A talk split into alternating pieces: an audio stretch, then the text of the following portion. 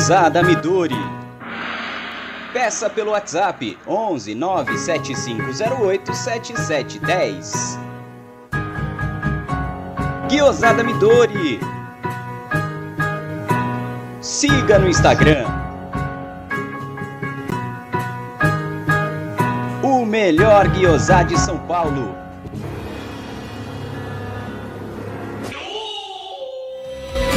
Venha visitar Porcolândia 1914, na rua Caraíbas 32, Pertizes, a 50 metros do Allianz Parque. Visite o site porcolândia1914.com.br. Siga arroba Porcolândia 1914 nas redes sociais e participe de promoções e sorteios.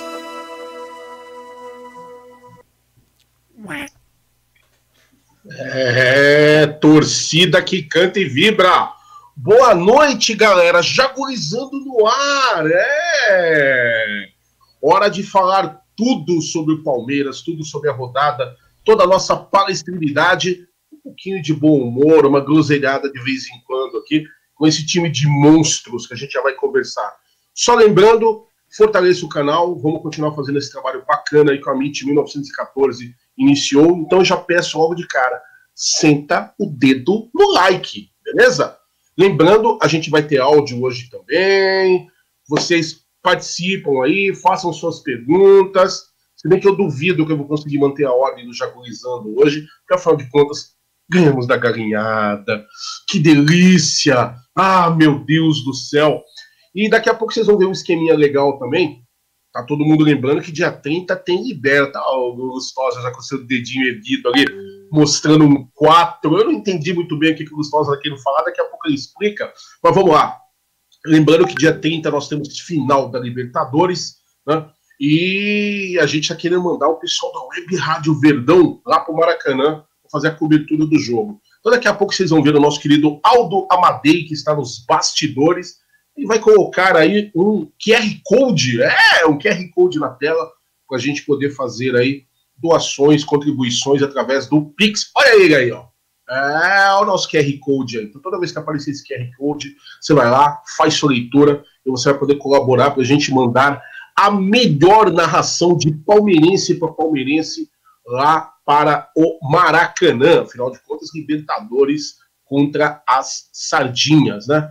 E eu já queria agradecer, galera que está chegando na, na live, a gente vai conversar com vocês daqui a pouquinho. Vamos passar a palavra para os nossos monstros, meus colegas aí. Mas eu queria agradecer de todo o coração pela noite de ontem. Obrigado, Nossa Senhora Quirupita. Obrigado, San Genaro. E obrigado, Santa Rita do Passa Quatro, a nova patrocinadora, a nova, nova padroeira, né? Sai São Jorge, entra Santa Rita do Passa Quatro, lá na Gambazada. Beleza? Vamos conversando aí? Então vamos começar com o nosso garotinho, o nosso, nossa versão Scarpa de craque. É, Léo Barbieri, que eu tava perguntando pro Barbieri, cara, nos bastidores, eu não resisti. Barbieri, eu queria saber onde que ele guarda o tanque de combustível dele, quantos litros cabe, porque o rapaz está numa empolgação. Fala aí, Léo, dá, um, dá o seu boa noite pra turma, faça as suas considerações iniciais, ó, entornando todas. Manda aí, Léo.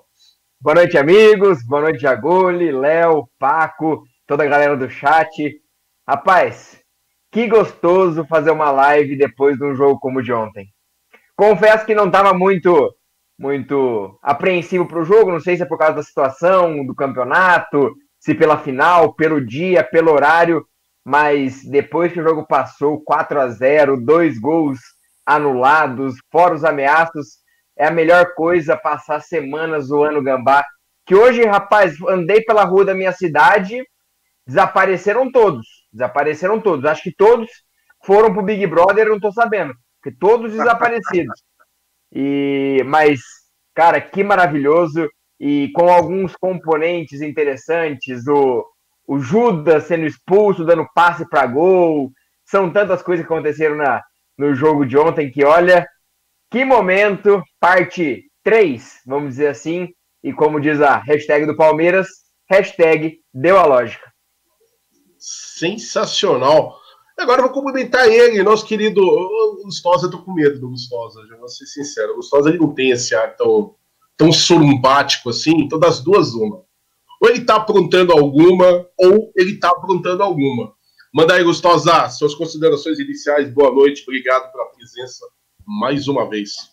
Boa noite, Jaguli, Léo, Paco, amigos aí do chat. Bom, não tem nada de, de, de pronto aqui, não. Acho que é basicamente o espírito que o Léo disse. Inclusive, quero mandar um abraço para uma galera né, que foi muito importante, galera lá da cidade portuguesa de Pena Fiel, que pôde contribuir para o crescimento desse grande menininho que é o Portuga, que a gente já tanto ama. Na estreia dele num derby, só de quatro ele conseguiu vencer. E eu ainda tenho uma, uma um protesto, tem uma corneta, né? Porque palmeirense não, não tem dessa, né? Fala assim, não, tem que poupar, tem que poupar. Aí apita o árbitro, esse não presta, esse aqui é um lixo, não sei o quê. Sim. Mas ontem não teve nada, né? A única reclamação do palmeirense é que poderia ter sido mais e poderia mesmo, né? Tivemos dois gols anulados, tivemos oportunidades como a do Rony, como a do Gabriel Menino. Cara, se a gente enfiasse uns oito ontem, né, repetindo a maior goleada da história do clássico, que também é nossa, é, seria, seria mera constatação e feitura dos gols, porque oportunidade, oportunidades foram criadas. Então, do 1 ao, ao 11 ontem, o Palmeiras foi impecável é, e, e a gente, obviamente, nessa fase que está, ainda tirar uma casquinha de quem nem está jogando é maravilhoso. Eu fiz uma conta rápida. Desde o dia 27 de dezembro, o Corinthians jogou um jogo. Nós jogamos cinco. Cinco no mesmo período. Né? Não tínhamos perna, não tínhamos peças, não tínhamos nada. A galera tava morta e parece que ontem foi o contrário, né? Parecia que o Corinthians tinha saído uma fejuca e a gente estava inteiro, fazia 18 dias. Passamos o carro verde na Casa Verde. Que bom. Mas, assim, também não foge muito, né? Ah, só que dessa vez, diferentemente do, do título paulista, a gente nem deu o gostinho para eles de quase deu. Não quase deu, não teve quase deu, não teve nem como.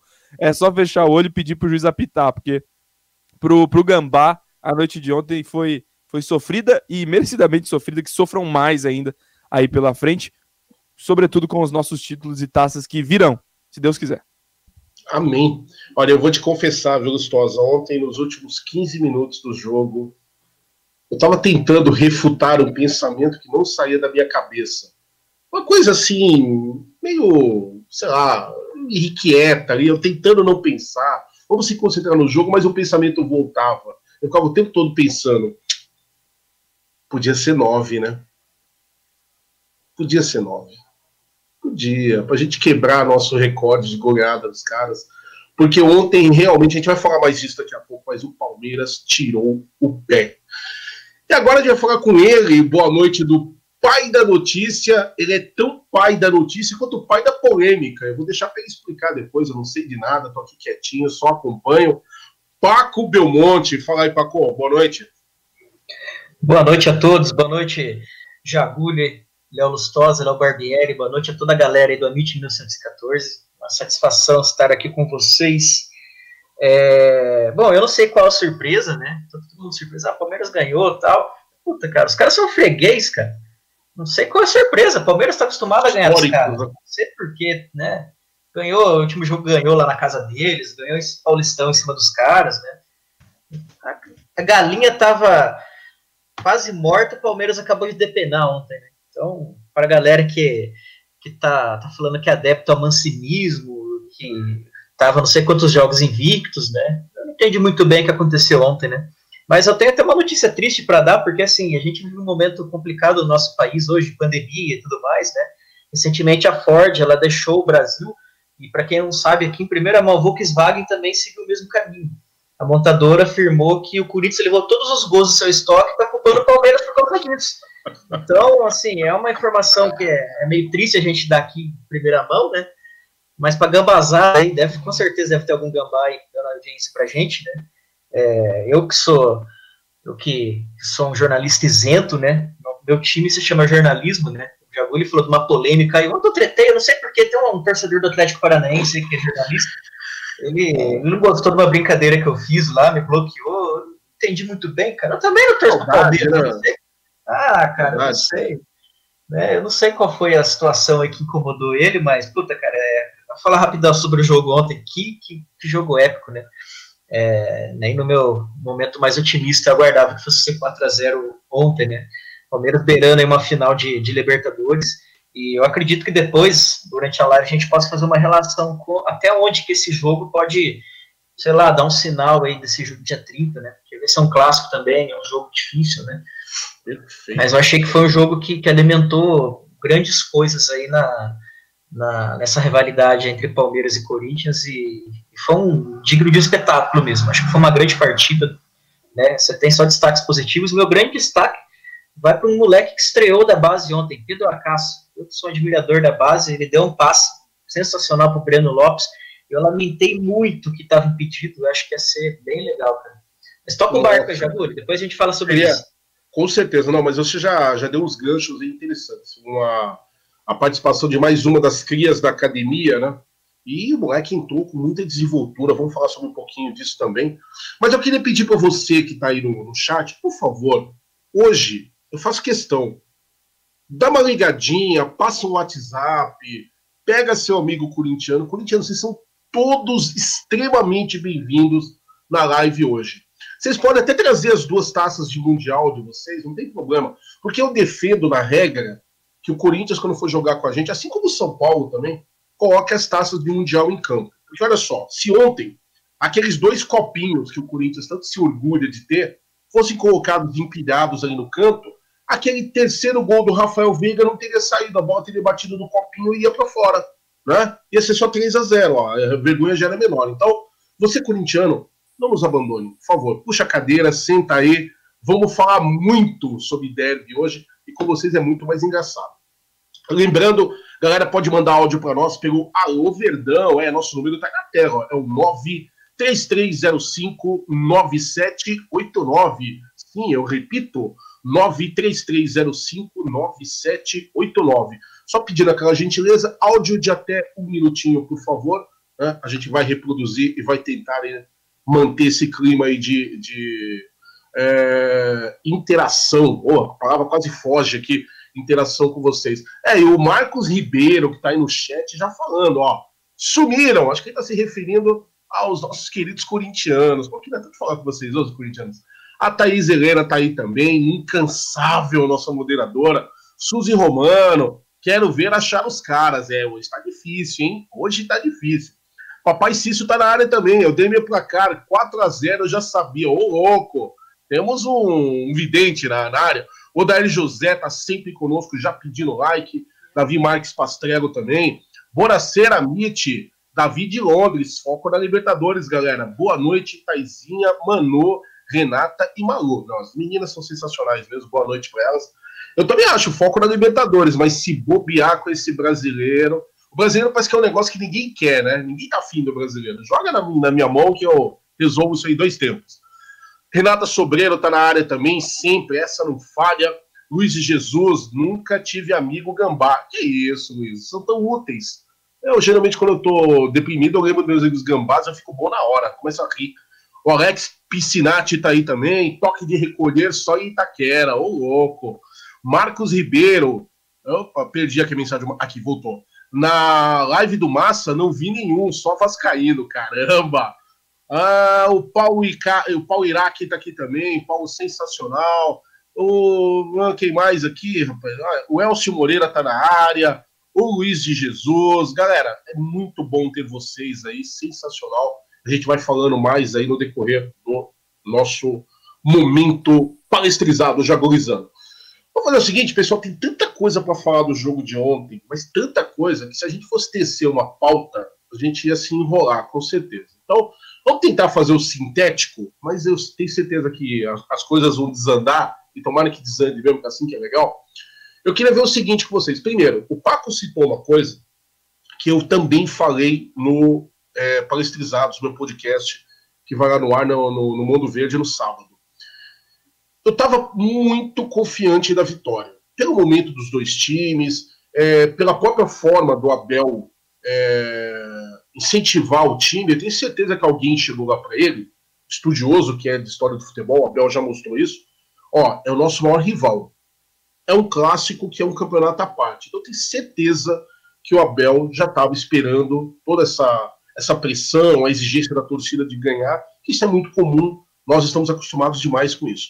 Então eu tinha muita convicção que o Palmeiras ia entrar para vencer o jogo. Mas eu vou ser muito sincero, meu placar mais otimista era 2 a 0. Eu não esperava que o Palmeiras desse o chocolate que deu ontem. E detalhe, nós marcamos seis gols ontem. O VAR, acertadamente, não estou aqui reclamando, o VAR tirou dois, dois gols que realmente estavam impedidos por muito pouco. Quiseram criar uma polêmica com o segundo gol do, do Luiz Adriano, mas não tinha conversa, estava legal. Então eu não esperava uma vitória. Eu não queria usar o termo fácil, tá? Mas eu não, eu não pensei numa vitória tão. tão, tão digerível assim, vai, pronto, para não humilhar tanta galinhada. Aí eu pergunto para os senhores: vocês se surpreenderam? Vocês se surpreenderam por quê? E me falem o que, que vocês sentiram, onde é que vocês assistiram o jogo, qual a bagunça que vocês fizeram no derby de ontem, que o derby, para quem não sabe, está na seguinte situação agora. Retrospecto geral. 377 jogos da história. A Globo questiona, o Gambá questiona, mas podem pegar que essa é a conta correta. 183 vitórias do maior campeão nacional, 114 empates, 130 vitórias da ganhada, 531 gols do Palmeiras e 487 gols da Gambazada. Números interessantes, né? Então vamos lá. Vamos começar? Gustosa, me fala aí, querido, qual foram as suas impressões pro jogo de ontem? Tava confiante? Você dormiu bem? Você tava esperando uma goleada mesmo? Já tava, já tava pronto para os caras? Como é que foi isso aí? Bom, Jagulho, até nos números deles agora a gente já está na frente. Então, se eles quiserem contestar no deles, também não vai ter como, porque a gente passou com a vitória de ontem. Então não tem mais jeito de chorar. Estamos em vantagem nas duas contas. Obviamente a gente sabe que é, se a vitória naqueles jogos de início, torneio de início fosse deles, eles iriam contar. Então é óbvio que o número correto é o nosso.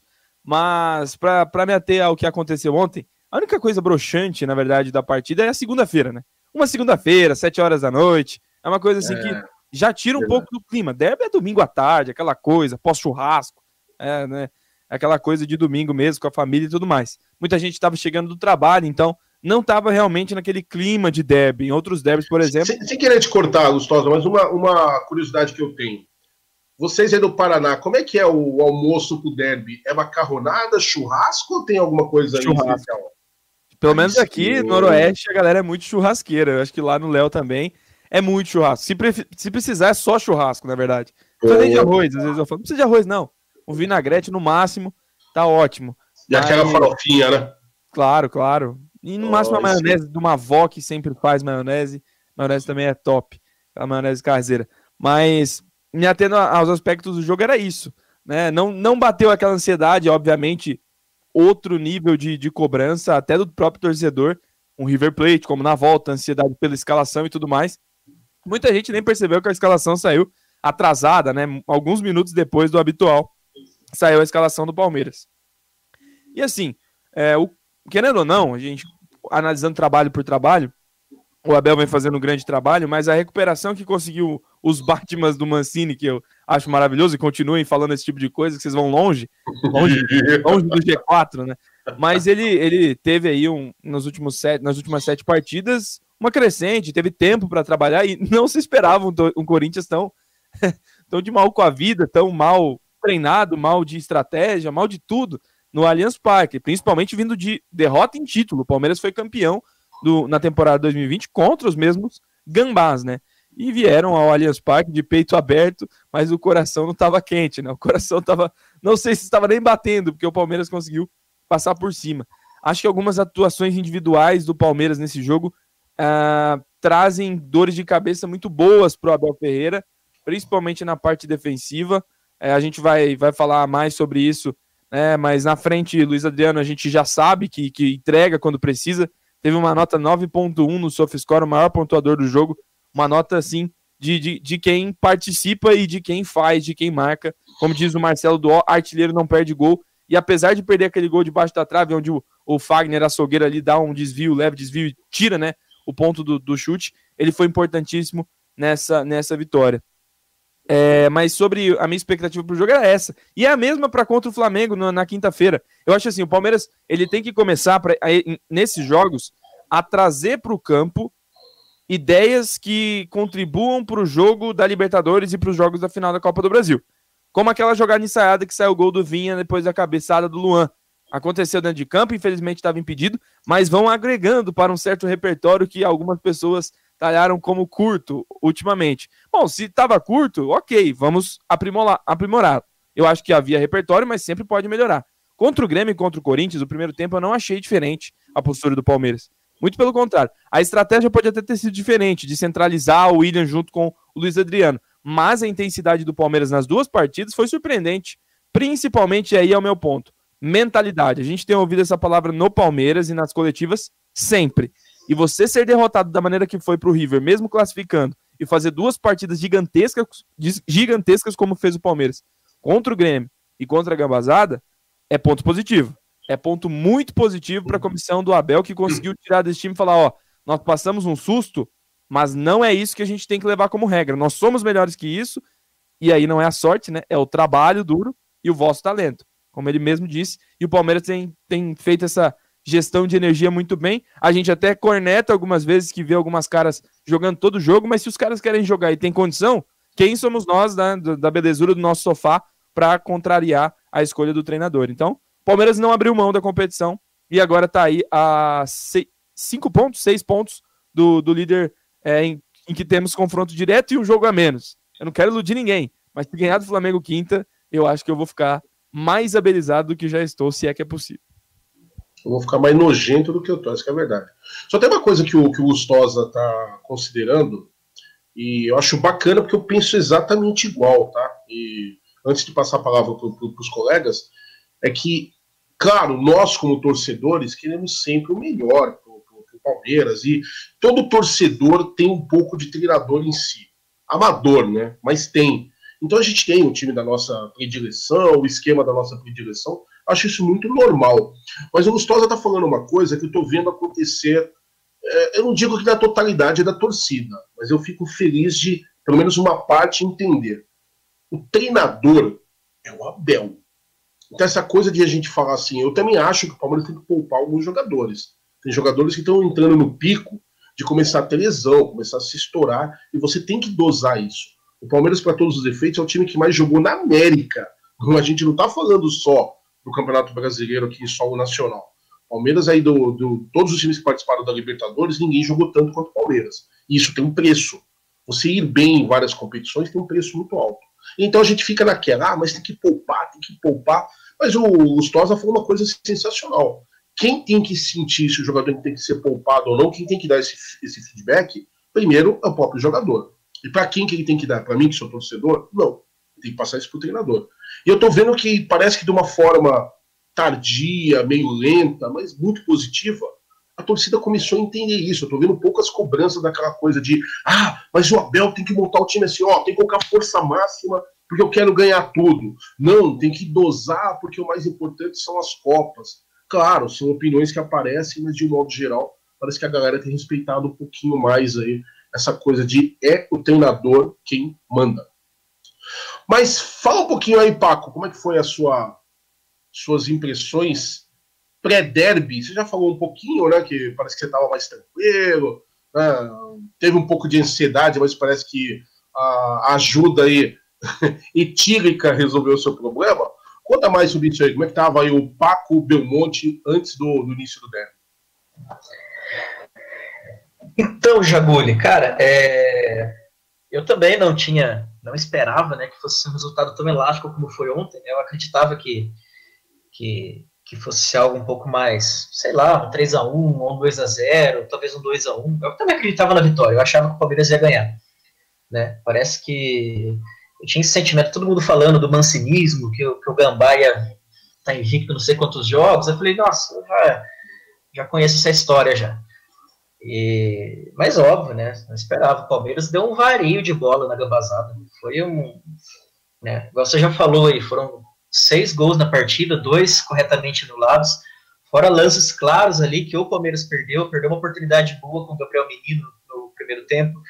Sim. Teve essa do Luiz Adriano que o Carniceiro tirou do pé dele, né?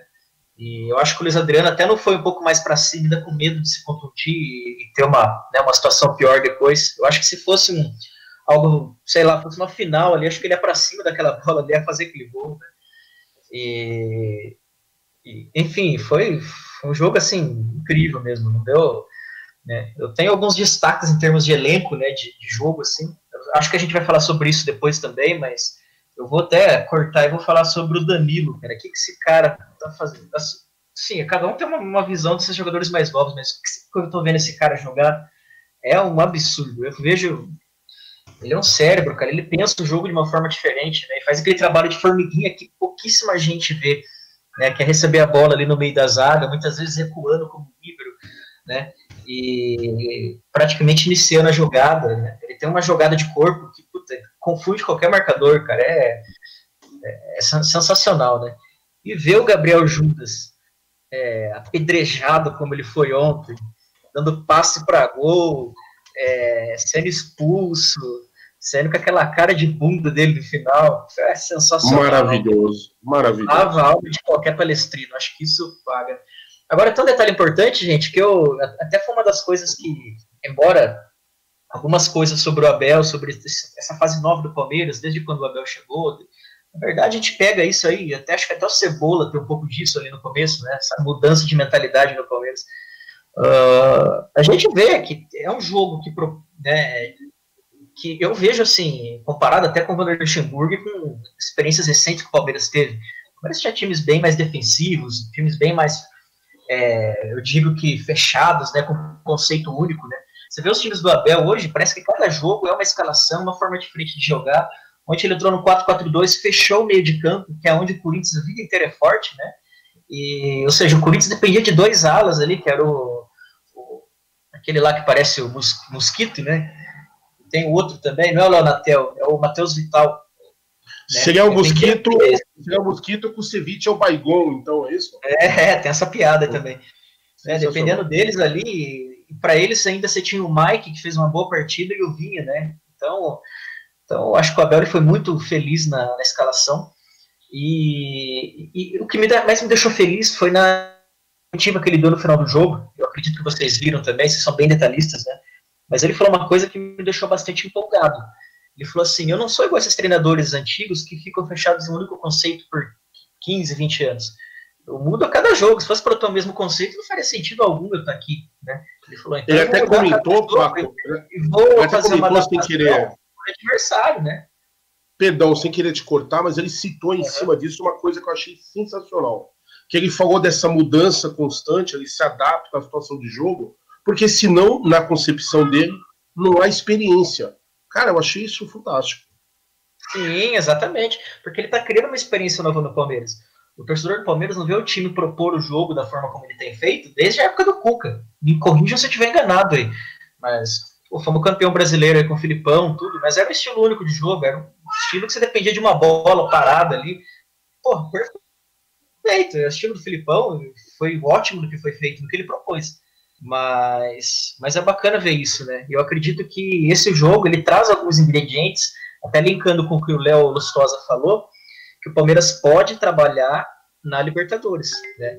Lembrando que o Palmeiras tem a final da Libertadores agora, e daqui um mês mais ou daqui um mês, pouco mais de um mês, tem duas finais da Copa do Brasil. Né? Então o Palmeiras pode trabalhar hoje no Campeonato Brasileiro dessa forma, para experimentando formas e meios de conseguir colocar isso em prática em jogos que são é, mentalmente mais desgastantes, mais decisivos. Né?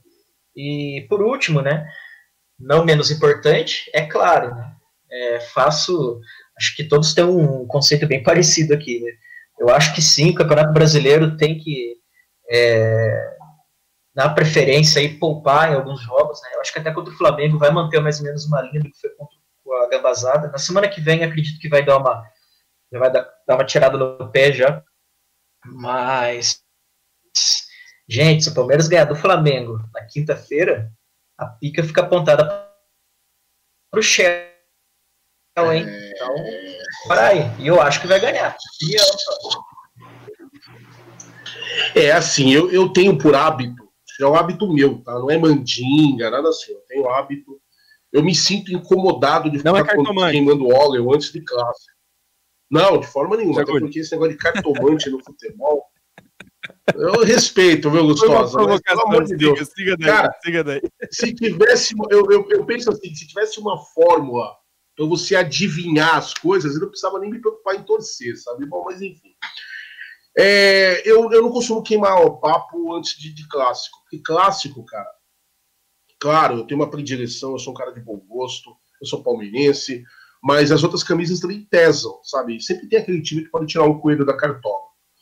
E, mas eu penso igual o Paco, sem arrogância, tá?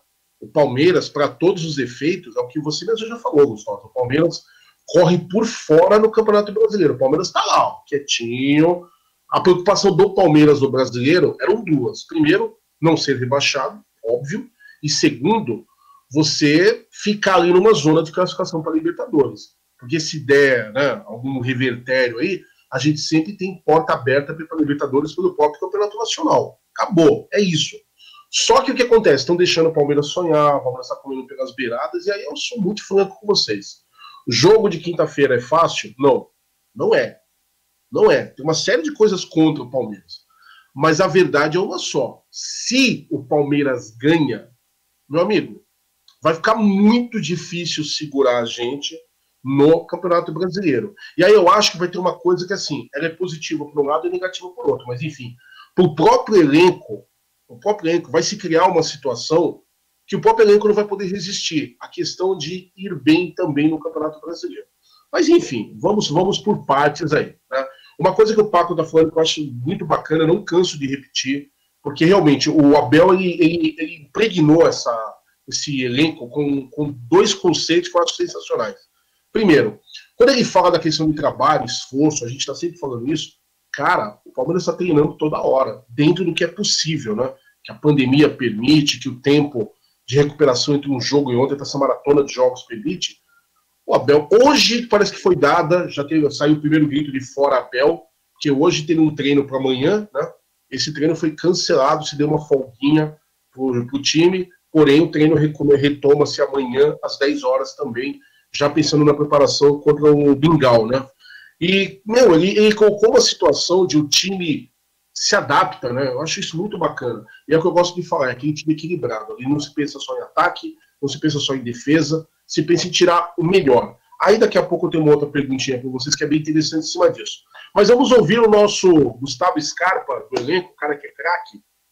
Fala aí, Barbieri, o que, que, você, que, que você tem a dizer aí sobre essa, esse momento pré-derby para você? Eu fiquei só com uma dúvida. O Paco falou que o Danilo é uma formiguinha que está sempre em todos os lugares. Eu queria perguntar só uma coisa para ele. O Danilo seria claro, o Thiago Santos que acerta um passe? Boa. Ah, o Thiago Santos é um pouquinho melhor. gostei, né? Brincadeiras à parte. É... O Thiago Santos é um pouquinho melhor só, Léo. Só um pouquinho. eu gostei bastante do jogo em si, foi muito legal, mas é como eu falei antes, como eu conversei com o Léo também, acho que a questão da gente estar na final, essa não pressão que o Palmeiras tem dentro do Campeonato Brasileiro, que faz com que o time jogue tranquilo e crie alternativas e possibilidades para no jogo decisivo ter repertório, como muita gente, muita gente diz que o Palmeiras não tem repertório, só que você viu os gols de ontem, um foi de contra-ataque, roubada de bola, outro foi jogada trabalhada, é, um foi uma saída de defesa, uma movimentação espetacular do Luiz Adriano. Então, é, em relação ao pré-derby, vou, vou me atentar a isso, não estava muito, muito aflito. Queria ver o time, porque a gente sempre quer torcer, quem, quem sempre quer estar assistindo o Palmeiras jogar, mas é, é para mim era um jogo importante, mas que não trazia tanta aflição como tivemos terça-feira passada e como vamos ter nas próximas semanas. Mas é, tive muita expectativa quando saiu a escalação para ver alguma coisa diferente. William e Luiz Adriano lá na frente, com certeza essa escalação deixou o Abel com uma pulga atrás da orelha se ele volta com o Scarpa ou se mantém o William no ataque, porque o William foi muito bem. Até conversei com o Léo no domingo, é, que eu imaginava que o Williams ia ser titular, mas junto com o Rony. Não imaginava que ele ia reforçar o meio de campo. Mas foi muito bem, criou uma outra possibilidade de um jogo mais centralizado. E o próprio Rafael Veiga falou no, no jogo aberto hoje que naquele treino que ele deu ontem de manhã, no dia do jogo, foi um dos motivos que ele chamou o elenco para treinar, para tentar criar possibilidades de um jogo mais centralizado. Que ele não tem treino, ele não tem possibilidades, mas uma das maneiras que ele tentou fazer foi na base da conversa, foi meia hora de treino para simplesmente posicionar os jogadores como ele queria. E deu muito certo, deu. É... E eu vou colocar um, um um pitaco meu aqui. Para mim, muita gente critica, eu já critiquei, concordo que tem algumas falhas, ficou marcado algumas falhas, mas hoje, é, claro, Gustavo Gomes é o melhor, mas hoje o Luan é o segundo melhor zagueiro que a gente tem hoje no Palmeiras. A saída de bola dele quebrou o time do Corinthians inteiro. Os passes verticais, as saídas rápidas. Não é aquele passe é, comum de zagueiro para o lado ou toque curto. É aquele passe que quebra a linha e faz diferente. E no momento decisivo de campeonato, como final, é o elemento surpresa que pode decidir um campeonato do Palmeiras. Claro, Luiz Adriano, é, Veiga, Rony, são pontos importantes, mas de um zagueiro você não espera isso e é um ponto muito importante que o Abel tem que ver nessas finais. Perfeito. Eu, eu já falei para vocês, eu não escondo isso, falo isso publicamente. O Luan, para mim, não é um zagueiro craque, ele não é o novo Luiz Pereira, tá longe disso. Mas eu acho o Luan muito eficiente, acho o Luan tem um ótimo posicionamento. Pode até falhar algumas vezes, mas, cara, quem não falha aí, por favor. Jogador que não falha que atira a primeira chuteira. E o que o, o Barbieri está levantando eu achei importante também, viu? Uma observação muito pertinente. Agora, só uma perguntinha, Barbieri. Quando você fala assim do Luan, você referenda ele para a torcida. Você referendaria, por exemplo, um colega nosso de grupo de WhatsApp, o Guilherme, por exemplo? cada um tem, tem sua opinião, é, a gente não quer, cada um tem sua maneira de enxergar o jogo, é, respeito todas, mas nesse momento até antes do jogo saiu um vídeo de análise do que o Luan fez contra o Grêmio e ontem mesma coisa. É, o passe do segundo gol, ele quebra as linhas. O passe Sim. do terceiro gol, que foi uma movimentação, muita gente não, não fala, mas o Gabriel Menino puxou a marcação do Gemerson e sobrou é, limpa para o Luiz Adriano dar aquele arranque que depois relutou no chute do, do Rafael Veiga. Então, o Luan tem sido muito importante e é o que eu já falei em outras lives. O... Parece que o jogo do Gustavo Gomes casa muito com o do Luan e, e eles se completam. As suas características se completam. E hoje, para mim, Luan e Gustavo Gomes, sem sombra de dúvidas, coloco o Kusevich como um possível titular mais para frente. Mas nesse momento de entrosamento e qualidade de jogo, Gomes e Luan, para mim, é a dupla ideal para a final da Libertadores, projetando lá o dia 30.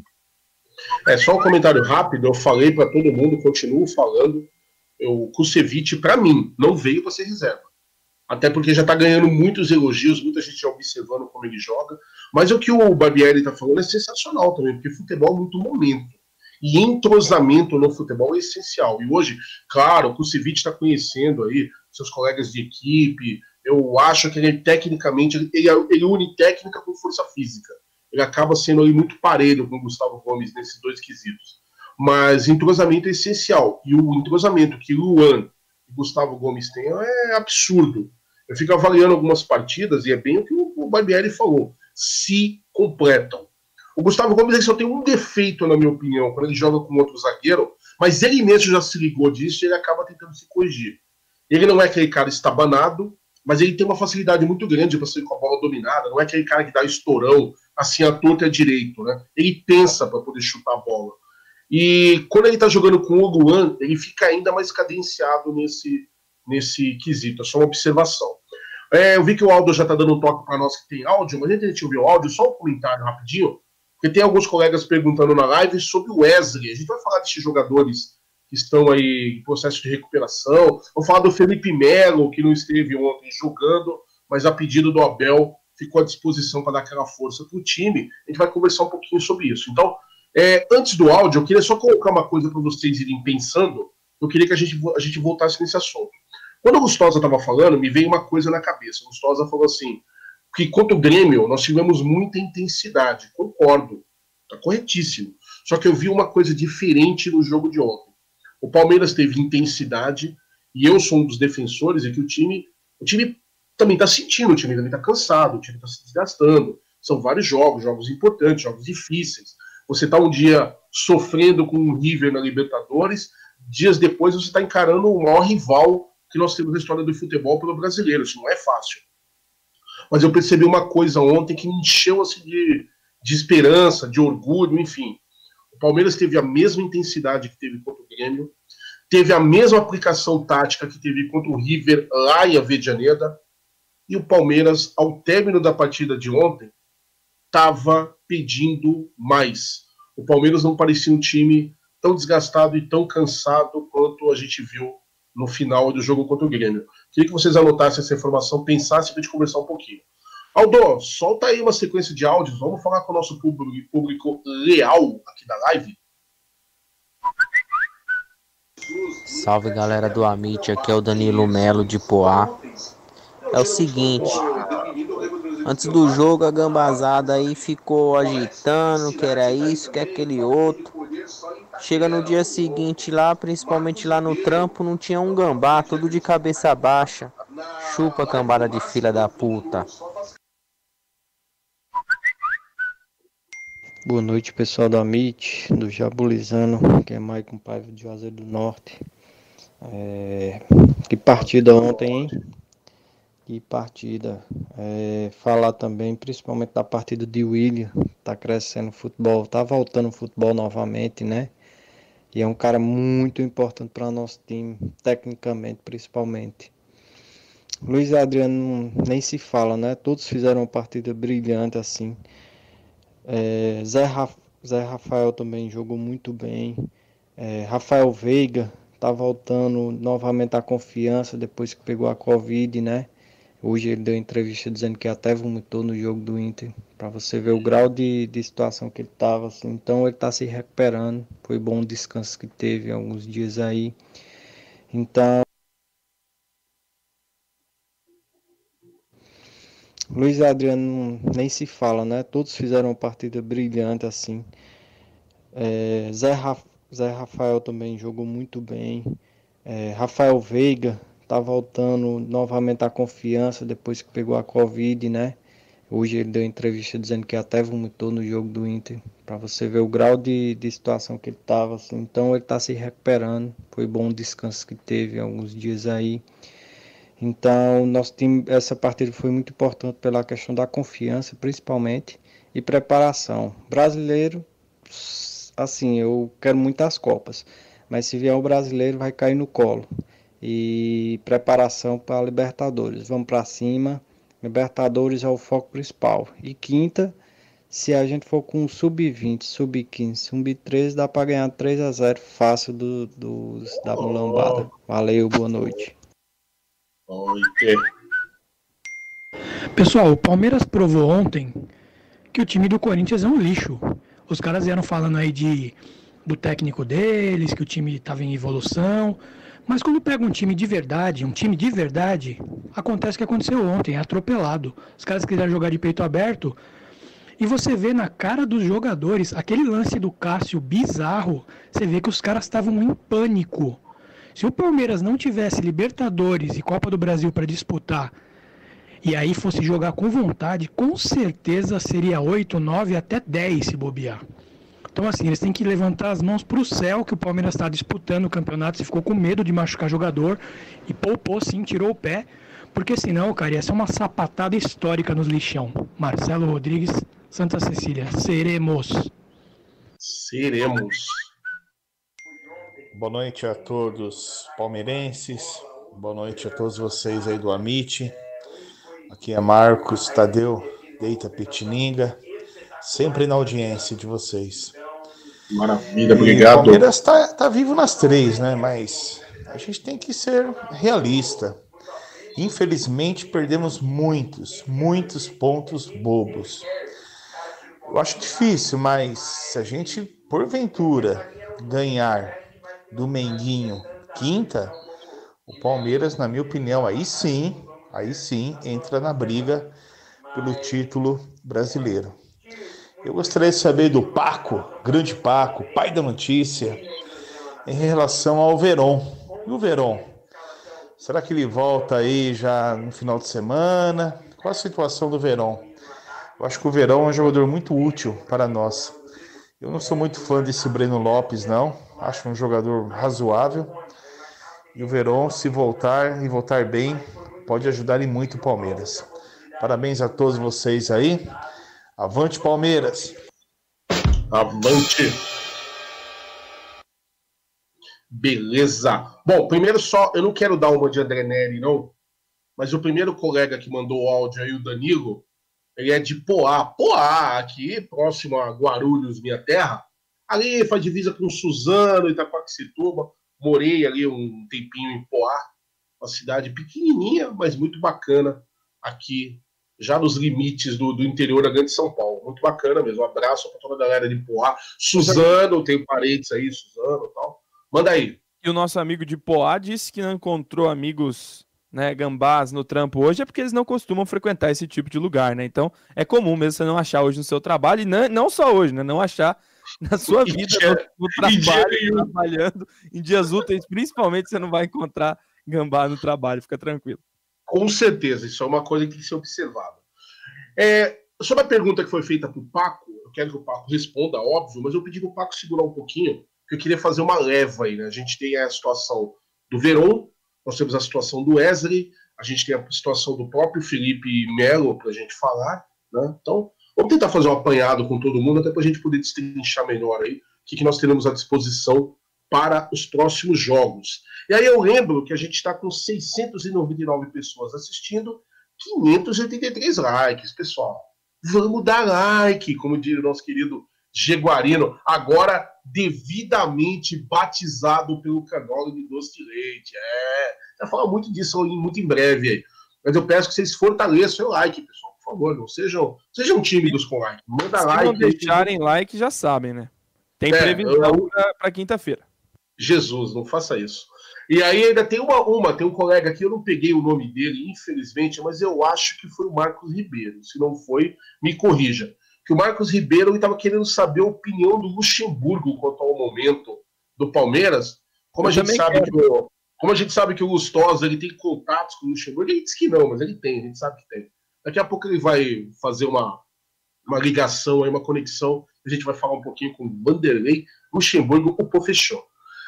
Pessoal, vamos, vamos voltar àquela questão é, que eu estava falando para vocês. Eu, a gente está falando muito de cansaço, né? a gente está falando de time batalhando, não é fácil, e eu não falo isso com, com aquela ideia idiota de querer, sabe, dar uma lacrada, passar um pano, não. Realmente é muito complicado para o futebol de hoje, que é muito competitivo, é muito desgastante, você levar três competições de ponta do jeito que o Palmeiras está levando. Eu vou ser sincero, para este ano, se, essa temporada iniciada em 2020, eu não esperava um Palmeiras com esse nível de, de, de desempenho. Ainda mais com tudo que a gente passou ali com o Luxemburgo. Sem querer criticar, botar culpa do Luxemburgo, que eu vou lembrar para vocês que tinha muito jogador também que né, não tava com aquele empenho, aquela vontade também, né? E isso conta muito também. Mas vocês viram diferenças do jogo do Grêmio, que o Palmeiras teve a intensidade que o Gustosa falou, acho que sobrou intensidade, vontade. A gente até tava com uma dúvida, né? Pô, depois daquele, daquele sufoco com o River Plate, que foi uma partida muito ruim do Palmeiras, não precisa falar. Uh, e aí, como é que vai pegar um clássico? E ainda já sabendo que é uma prévia né, para a final da Copa do Brasil. E aí, de repente, o Palmeiras deu uma bobeada, deu uma cansada ali no final. O Diego Souza acabou empatando o jogo. Só que eu não vi isso ontem. Né? Lembrando que o Palmeiras está jogando, pelo menos agora, por esses dias, a cada três dias tem Palmeiras em campo. Né? Eu não vi esse cansaço de final de jogo contra o Grêmio. Só eu enxerguei isso ou tem alguma coisa a mais aí, a motivação, o fato de ser um derby, alguma, algum toque a mais ali do, do Abel Ferreira? O que, que vocês acham? Começa contigo aí, Barbieri, por favor. Eu estou enxergando bem, você também notou isso? Que o Palmeiras parece que se cansou menos ontem? Eu acho que não. A, a, eu me atento a uma diferença, apenas é, efetividade nas finalizações. O Palmeiras teve a mesma qualidade de jogo, a mesma produção, a mesma intensidade, a mesma qualidade de jogo, mas não teve a mesma qualidade nas finalizações. O Palmeiras ontem foi efetivo, chutou 15 bolas, 8 no gol, 4 foram gols. Contra o Grêmio, chutou 3 bolas na trave, é, goleiro salvou. Então o Palmeiras foi muito menos efetivo, mas para mim teve a mesma intensidade e qualidade de jogo. Então, é... e com isso, com a efetividade, vem o descanso. O Palmeiras, mesmo ontem, conseguiu descansar porque fez um resultado é, bom contra o Grêmio, pelo resultado ser curto, ser pequeno, 1 a 0 teve que ficar atento os 90 minutos e numa falha acabou tomando gol de empate. Então, acho que a diferença básica de tudo isso é apenas a efetividade na finalização. E só um ponto importante, que eu acho que isso é muito é, importante nesse momento, a gente se apega nessas pequenas coisas. É, se a final da Libertadores fosse, na, se fosse no final de semana passado, na semana que acabou a semifinal, Palmeiras perdeu de 2 a 0 contra o River Plate, um massacre no Allianz Parque, e o Santos vencendo é, o Boca Juniors por 3 a 0 O Palmeiras chegaria muito menos, é, muito mais desacreditado que o Santos, vamos dizer assim, pela força que foi a classificação. Eu acho que esses jogos contra Grêmio, contra Corinthians e até mesmo o próprio contra o Flamengo, o próximo, que eu acho que o Palmeiras vai tentar manter essa escalação para aí sim começar a poupar, é, vai ser de suma importância para re, recuperar a confiança de alguns jogadores que não foram bem no próprio jogo contra o River, eles admitiram que não foram bem. Então, é, essa distância entre os jogos me lembra muito 2015, onde o Palmeiras, se tivesse sido, é, jogado, tivesse sido jogado a final logo na sequência daquela classificação, a tendência do Palmeiras era perder aquele título 2015. Mas teve um pequeno espaço de tempo onde o Palmeiras conseguiu, mesmo em pequena quantidade, resgatar a confiança do torcedor e conseguiu abraçar o torcedor para conquistar o título. Então, muito disso passa pela confiança e essa sequência boa, Grêmio, Corinthians, a gente espera que mantenha contra o Flamengo, vai ser de suma importância, principalmente na qualidade de jogo e efetividade, que é o que eu cobrei da diferença entre Palmeiras e Grêmio e Palmeiras e Corinthians. Sensacional, bela análise. Só lembrando aí, pessoal, vocês estão vendo aí na tela o nosso QR Code, né? Vamos dar uma forcinha aí para a galera da Web Rádio Verdão. Eu, eu, particularmente, quero muito saber que o Bruno Massa foi lá no Maracanã para narrar a final da Libertadores, para passar toda aquele, aquela energia verde positiva sensacional. Então, você quer contribuir? Não sabe como? Opa, agora você sabe. Dá uma chegadinha no QR Code aí, né? Passa aí seu celular, aí você vai saber como contribuir né, para a gente poder fazer essa, essa projeção. Vamos mandar o pessoal da Web Rádio Verdão lá para o Maracanã para a gente poder ter a narração ao vivo de palmeirense, feita de palmeirense para palmeirense. É, Lustosa, essa questão que eu levantei aí do, do cansaço, o Barbieri já tem uma forma um pouco diferente de ver, eu achei sensacional isso. E aí, o que, que você viu? Eu estou um pouco equivocado mesmo? Pode, de repente, não ter tido essa história do cansaço? Teve motivação? E aí, qual é a leitura que você faz dessa diferença aí de, de pegada, de gás que sobrou aí do jogo do Grêmio para o jogo contra a Gambazada? É, Jaguli, é, eu só vou chamar antes então o super chat do Guilherme Bezerra. Por favor, porque eu tô falando com o Aldo aqui, porque eu sim, não sim. consegui visualizar. Tirando uma casquinha da gambazada, dizendo que os gambás jogaram bem até acabar de tocar o hino. Então, antes da bola rolar, já estavam com, com as calças nas mãos. Mas eu concordo muito com a análise que o Léo fez e é exatamente o que eu ia dizer se fosse perguntado né, como foi sobre isso. Eu acho que o gol condiciona muito o tipo de jogo. É Você fazê-lo ou não muda, obviamente, a Sim. tua é, intensidade de jogo, porque aí você obriga o seu adversário a ter que ser superior a você, né? E foi assim que aconteceu contra o, a Gambazada. A gente fez os gols no momento que deveria, terminou o primeiro tempo já com uma vantagem de dois gols, e aí é, tudo fica melhor e mais tranquilo para o segundo tempo.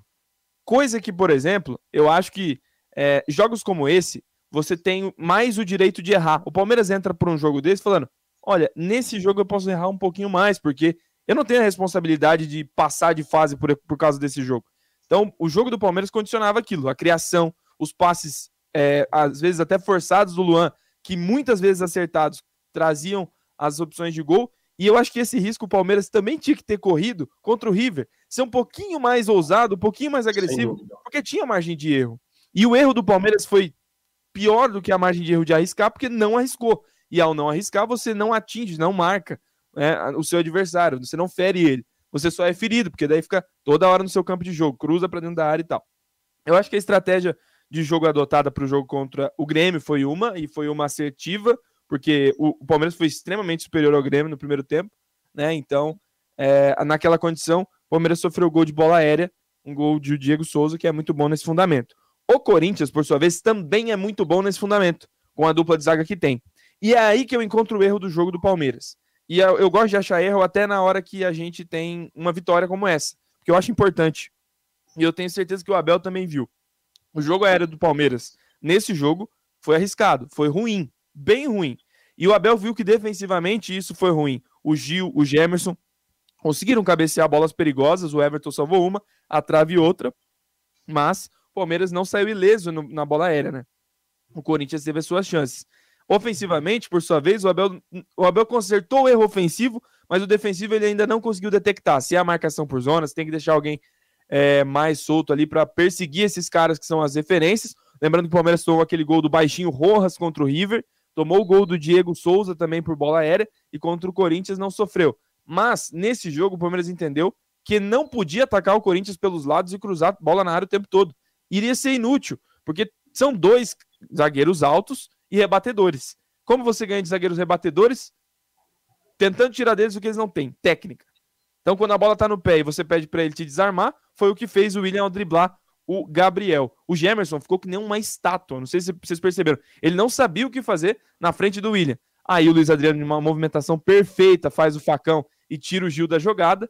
E aí sobra o Rafael Veiga livre na, dentro da área. Então o Palmeiras está, nesse momento, como a gente falou no início do, da, da live hoje, ele está utilizando os jogos do Campeonato Brasileiro para aprimorar o seu jogo. Para aprimorar. E tenham certeza que para a próxima partida contra o Flamengo, o Palmeiras já vai ter novos posicionamentos na área defensiva, na bola aérea defensiva, porque foi o problema. E aí você vai ajustando e vai chegando mais preparado para as decisões e para as finais. O correto não é você passar por esse tipo de coisa dentro do jogo, é passar durante a semana no treinamento e o técnico detectar. Como o Palmeiras não treina, tem que acontecer dentro do jogo. Isso é um ponto positivo, que mesmo com esses erros, não saímos perdedores de nenhuma das duas partidas, tanto Grêmio quanto Corinthians. Então acho isso. E sobre a questão do descanso, o gol condiciona. Palmeiras fez seus gols, descansou, poderia ter bailado até mais. Então é outro aprendizado. Resolver logo a partida. Quanto antes você resolve, mais você se poupa e mais você tem de onde tirar. É isso. Acho que é, ficou simples a, a análise até do próprio Abel no final do jogo. E a mentalidade que ele tem trazido é, é essa é de resolver logo. Contra o Ceará na Copa do Brasil, por exemplo, foi em cinco minutos, lembra? Cinco minutos, três gols e a classificação foi definida ali. Espero que seja assim contra o Santos, né? O quanto antes a gente poder ficar tranquilo no jogo, porque, rapaz, afinal de um jogo só promete. Perfeito, vocês foram dois monstros. Deixa Pode eu falar. aproveitar, completar essa, informa essa questão da, da bola aérea do Palmeiras defensiva. É, o Palmeiras, é, minha análise, né? Claro, a gente faz análises é, olhando meio de longe, mas o Palmeiras faz uma marcação mista, vamos dizer assim. Os zagueiros marcam por zona e os, e os outros defensores marcam individualmente. E os dois gols que o Palmeiras tomou foram de bolas abrindo. Dois gols não, o gol do River e o gol e quase gol do Gil ontem, com escanteios abrindo, com os zagueiros não podendo atacar a bola pela zona. Então fica a marcação individual do Danilo, que é baixo, do Gabriel Menino, que é baixo, do Scarpa, que é baixo, que tomou nas costas do Rojas naquele jogo contra o River. Então o Palmeiras peca nisso. O Palmeiras tem uma marcação mista, onde os zagueiros ficam por zona na, na pequena área e os outros defensores marcando individualmente. E como os outros defensores são baixos e o mais alto, o Luiz Adriano, fica na primeira trave, o Palmeiras perde muita força na saída da, do cruzamento que foi onde tomou o gol contra o River e quase tomou ontem com o Gil. Eu acho que isso é um ponto muito importante que o, que o Palmeiras tem que olhar, vendo que o Santos tem dois bons zagueiros de bola aérea, o Lucas Veríssimo e o Luan Pérez. E o Corinthians fez isso em todos os escanteios. Todos foram abertos buscando o Gil na segunda etapa. É, eles viram eu, isso eu ia comentar isso. a comissão também viu e vai tentar de alguma maneira corrigir. Perfeito. Acho que vocês foram maravilhosos na análise. Agora eu quero a opinião do Paco só que o Paco, eu vou pedir para o Paco acrescentar uma coisinha a mais. A pergunta é a mesma, a observação é a mesma, mas eu queria que o Paco fizesse também um, um adendo na questão de finalizações do Palmeiras. O Palmeiras ainda chegou a perder alguns gols ontem, talvez gols que não, não devessem ser perdidos, mas eu vi uma melhora no quesito finalização do jogo contra o Grêmio e o jogo ontem contra o Corinthians. Me corrijam se eu estiver errado, eu não tenho os números exatos em mãos, Sei que o Barbieri é monstro com isso, me corrija se estiver errado, por favor. Mas me parece que no final da, das contas, o Palmeiras acabou é, finalizando mais ontem do que jogo contra o Grêmio. Paco, considera isso também para sua opinião e, por favor, fala aí se eu tô questão cansaço, você viu alguma grande diferença aí entre o jogo do Grêmio e o, e o, e o Gambá ontem ou é só, sou só eu delirando mesmo? Não, de fato, Jaguli, é, o jogo contra o Grêmio, de fato, teve uma intensidade bem. Foi interessante, né? A gente até comentou em off aí que é, se a gente fosse falar quem merecia ganhar, tranquilamente seria o Palmeiras, né? Embora o Everton pegou uma bola milagrosa no final daquela partida. Mas sim, houve uma evolução. É, eu acredito que é, isso se deve à, mudança também que o, que o Abel fez na formação do time ontem. Né? Nós tivemos dois atacantes que são os artilheiros do, do Palmeiras nessa temporada, né? que é o, o William e o Luiz Adriano postados no ataque. Né? O William, embora seja muito criticado pela torcida, ele fez duas, três, as últimas duas, três partidas, ele fez muito bem. Né? E e embora ontem até ele não fez gol, mas ele jogou muito bem, ele deu duas assistências. O Luiz Adriano fez dois gols e deu uma assistência. Eu não vou ter os números exatos aqui também, né? O Léo Barbieri daí vou ter depois para trazer para a gente. Mas, mas é, é, assim, é nítido que houve uma evolução nesse sentido, né? É, eu acredito até que a jogada pelo meio para o centroavante acaba facilitando um pouco a questão da finalização, né? Que ele recebe a bola é, de um jeito, enfim, que facilita mais para ele. Às vezes, quando a bola vem cruzada, né, ele vai ter que pegar o tempo da bola e pegar de primeira muitas vezes, ou dominar o zagueiro já chega tirando, né? Então, acredito que a formatação que o time entrou ontem, no 4-4-2, acaba ajudando, acaba é, sendo benéfica para o cara que joga centralizado, né, para o centroavante. Né? E, na verdade, nem, eu nem digo assim, porque você teve dois atacantes que joga, joga ali na frente, mas ficaram se movimentando também. E se movimentam muito bem. O Luiz Adriano faz ótima parede, né? Eu acho que ele tem evoluído nisso, né? No ano passado para cá, principalmente, né? E William, nessas últimas duas, três partidas também, talvez isso seja um sinal que a dupla de ataque possa ser os dois, né? Mas como eu, nós falamos anteriormente, o Abel é um cara que monta o time de acordo com o adversário, né? Então, talvez a gente pensa, cara, ah, vamos botar esse time titular, mas chega lá contra o Flamengo, ele escala uma, coloca uma escalação totalmente diferente. Né? Ele vai lá, coloca o Imperiur, arma três zagueiros, enfim. Depende muito, né? Mas pela forma como o Flamengo joga, eu acredito que, que, que deva mudar pouca coisa aí, né? Mas é, é o Abel, né? Ele, ele, ele entende muito mais do que eu nessa parte. E, sobre a questão da intensidade, o cansaço, sim, né? Eu acho que, que é algo que faz toda a diferença. Eu me lembro que na semana, né? E eu acho que eu até falei isso aqui na live. Se eu não falei, eu devo ter postado no meu Twitter. Mas na, na quando o Palmeiras fez 3 a 0 no River Plate, lá em Avedianeda, o Palmeiras ficou um tempão sem, só treinando. Acho que foi, deu uma semana, 10 dias, se não me engano. Né? Foi o maior período que o Abel teve para preparar o time para uma única partida. Né? O time Exatamente. foi lá e deu resultado. Né?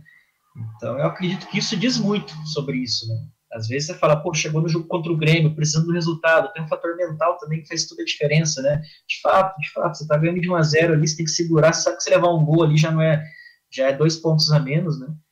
É, e contra o Gambá, não. Contra o Gambá já foi lá, fez 2 a 0 Mas contra o Gambá, eu acredito que o Palmeiras entrou mais. Né, teve um um degrau, um ou dois degraus e acima do que entrou contra o Grêmio. Mesmo que contra o Grêmio jogou bem, contra o Gambá jogou melhor ainda. Né?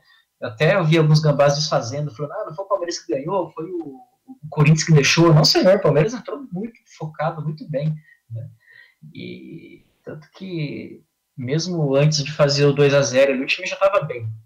Agora, chama atenção sim, né, eu acho que a gente tem que chamar, às vezes o pessoal fala, ah, tá cornetando, não sei o quê, mas a gente tem que trazer isso em evidência, né? A questão da bola alta, de fato, é uma coisa que eu tenho reparado em alguns jogos, né? né teve com o Diego Souza a bola alta, teve ontem também ali duas ou três oportunidades de perigo, eu acho que chama atenção, né?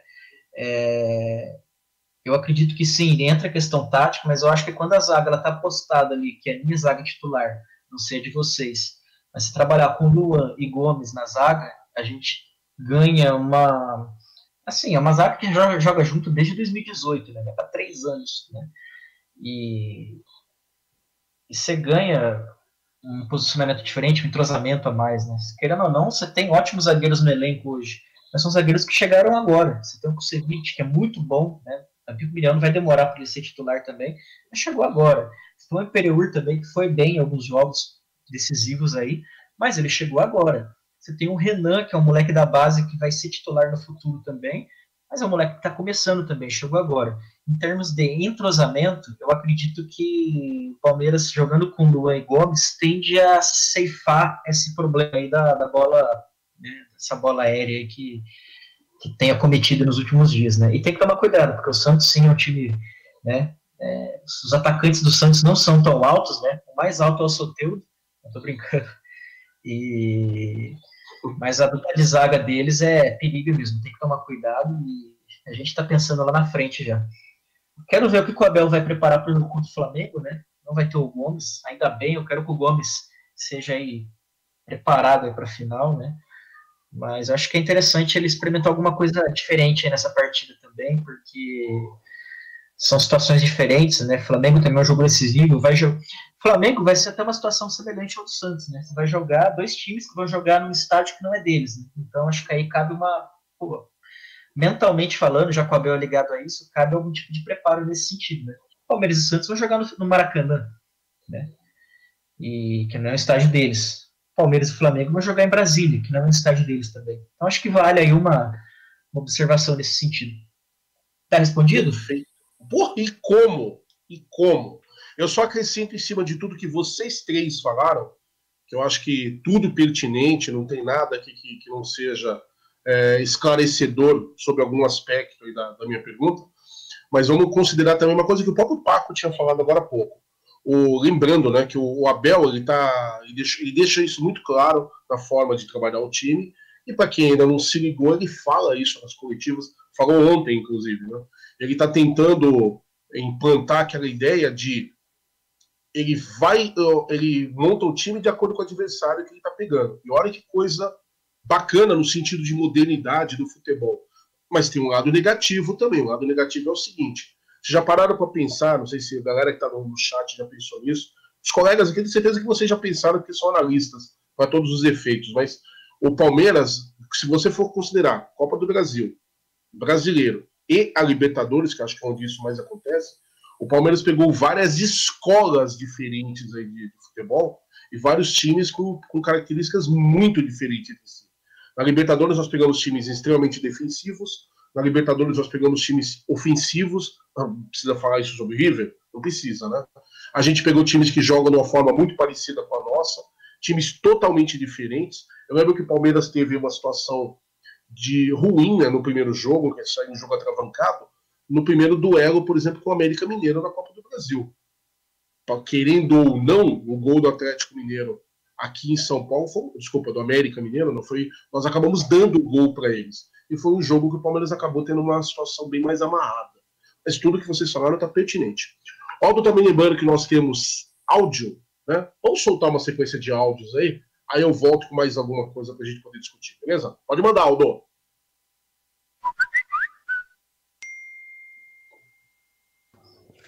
Fala galera do Amit, boa noite. Aqui é o Flávio de Pirituba.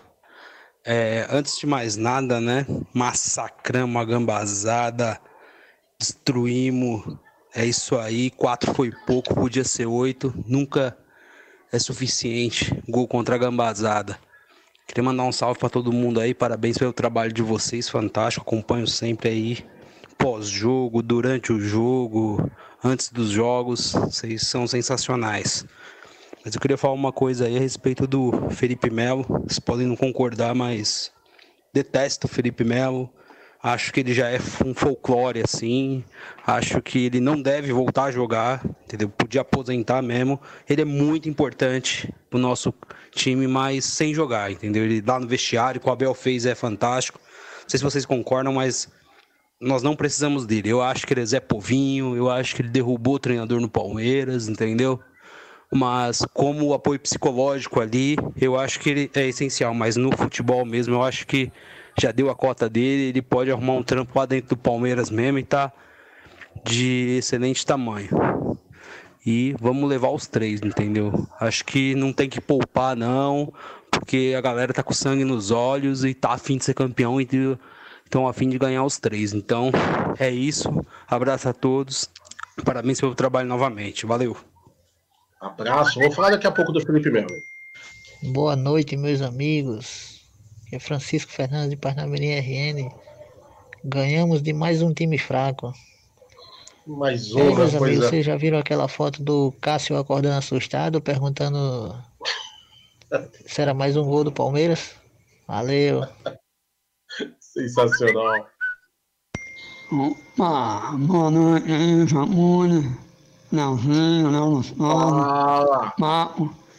Aí, rapaziada, eu queria saber de vocês o que vocês acharam da atuação do Kusevich e do Luan e do Danilo na partida de ontem.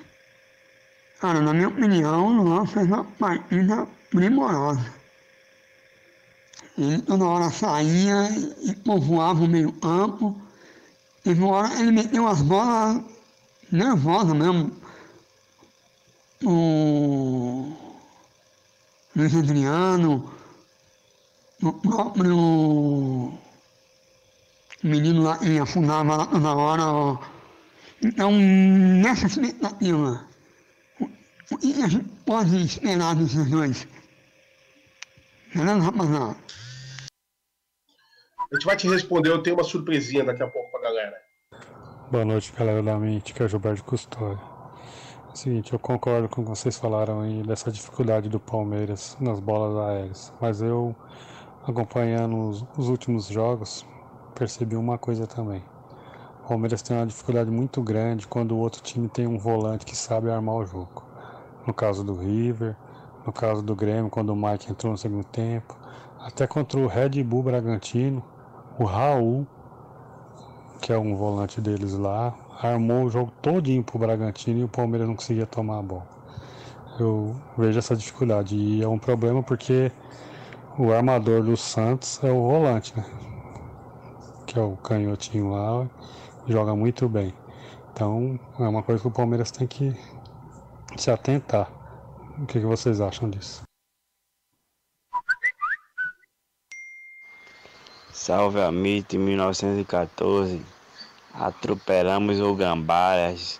Não vi um gambá hoje solto. Disseram que tá em extinção, mas eles sumiram tudo, saíram de se tocaram mesmo. Salve aí, aqui é Márcio de Recife. Mais um alô pra minha esposa Ana, Lúcia. E vamos que vamos ganhar as três, três títulos eu quero. Chupa gambazada triste, miséria. Secador da porra. Um abraço aí pra Ana Lúcia. Boa noite a todos, boa noite, Jagulho, boa noite ao Léo, a todo mundo, o Paco. Eu gostaria de fazer uma pergunta a vocês. De acordo com o calendário, novamente haverão algumas alterações, o Palmeiras sendo vencedor da Taça Libertadores dia 30. O Palmeiras já sabe que terá que fazer o primeiro jogo no Mundial dia 11, entre um time mexicano e um time, acho que é coreano. Sairá o adversário do campeão da Taça Libertadores, que espero seja a Sociedade Esportiva Palmeiras. Gostaria de uma análise de todos vocês quanto a essa maratona, principalmente tendo o Rogério Caboclo, um pederasta do Jardim Leonor, tentando manipular o campeonato para os anormais do Jardim Leonor. Eu estou colocando anormais, na verdade eles são pederastas e ladrões. Uma boa noite a todos.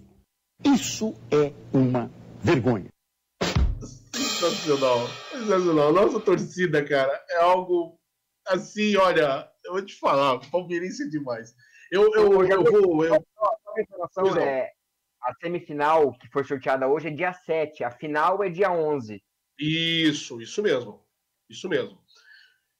Vamos tentar dar uma peneirada, porque a gente está meio, meio apertado com o tempo também, mas eu vi duas coisas legais aí que foram faladas. É Esse último áudio, nosso colega aí citando a situação do, do Mundial, e outro colega que falou também com a situação de quando o Palmeiras joga com, com é, aquele homem a mais ali, o volante, ele cita a situação que a gente teve, por exemplo, contra o Red Bull. Queria que a gente analisasse rapidinho.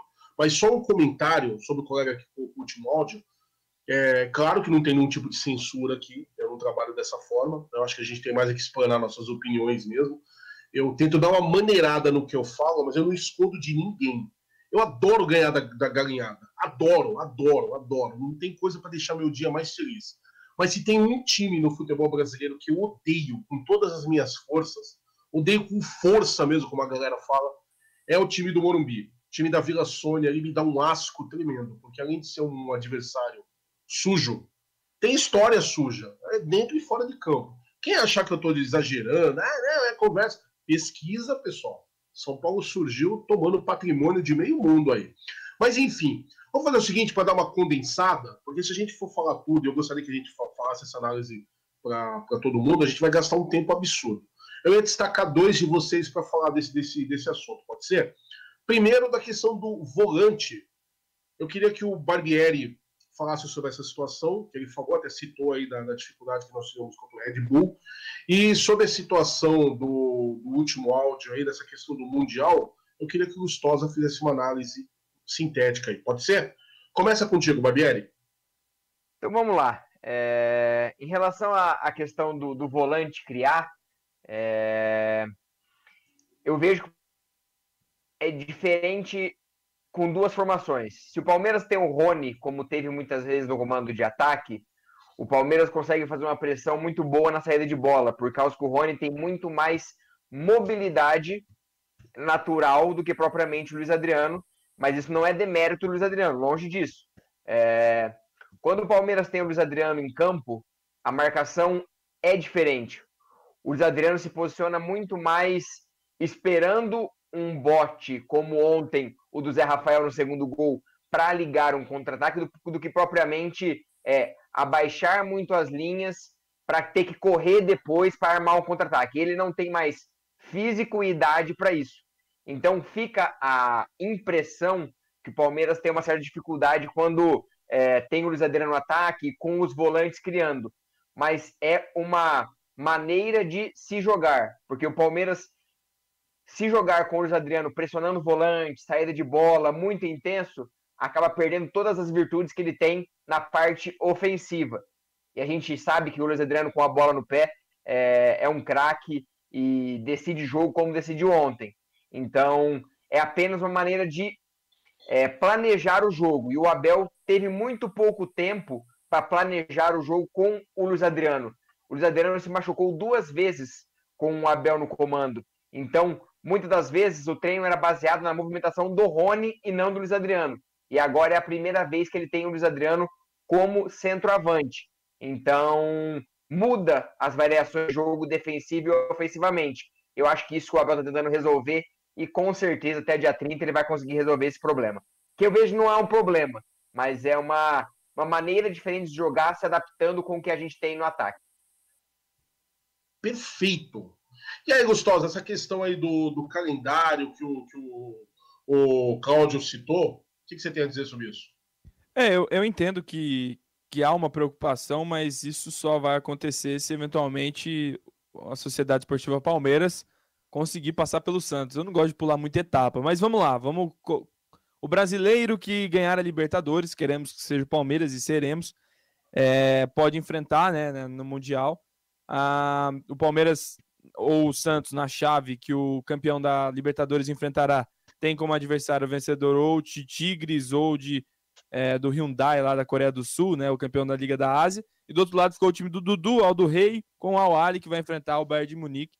Mas assim, eu não gosto de pular etapas. Eu acho que o nosso foco é dia 30 e esse problema de calendário a gente deixa mesmo para o Caboclo, é, para a CBF, eles que se entendam, eles que se virem. Queremos estar lá, queremos né, poder participar desse torneio, mas ele, ele é precedente, né? na, na verdade, ele, ele precisa, ele tem um pré-requisito que é ser campeão da Libertadores. Então vamos passo a passo, vamos vencer a nossa competição, depois a gente fica preocupado aí com, com os times que estão classificados já para o Mundial de Clubes.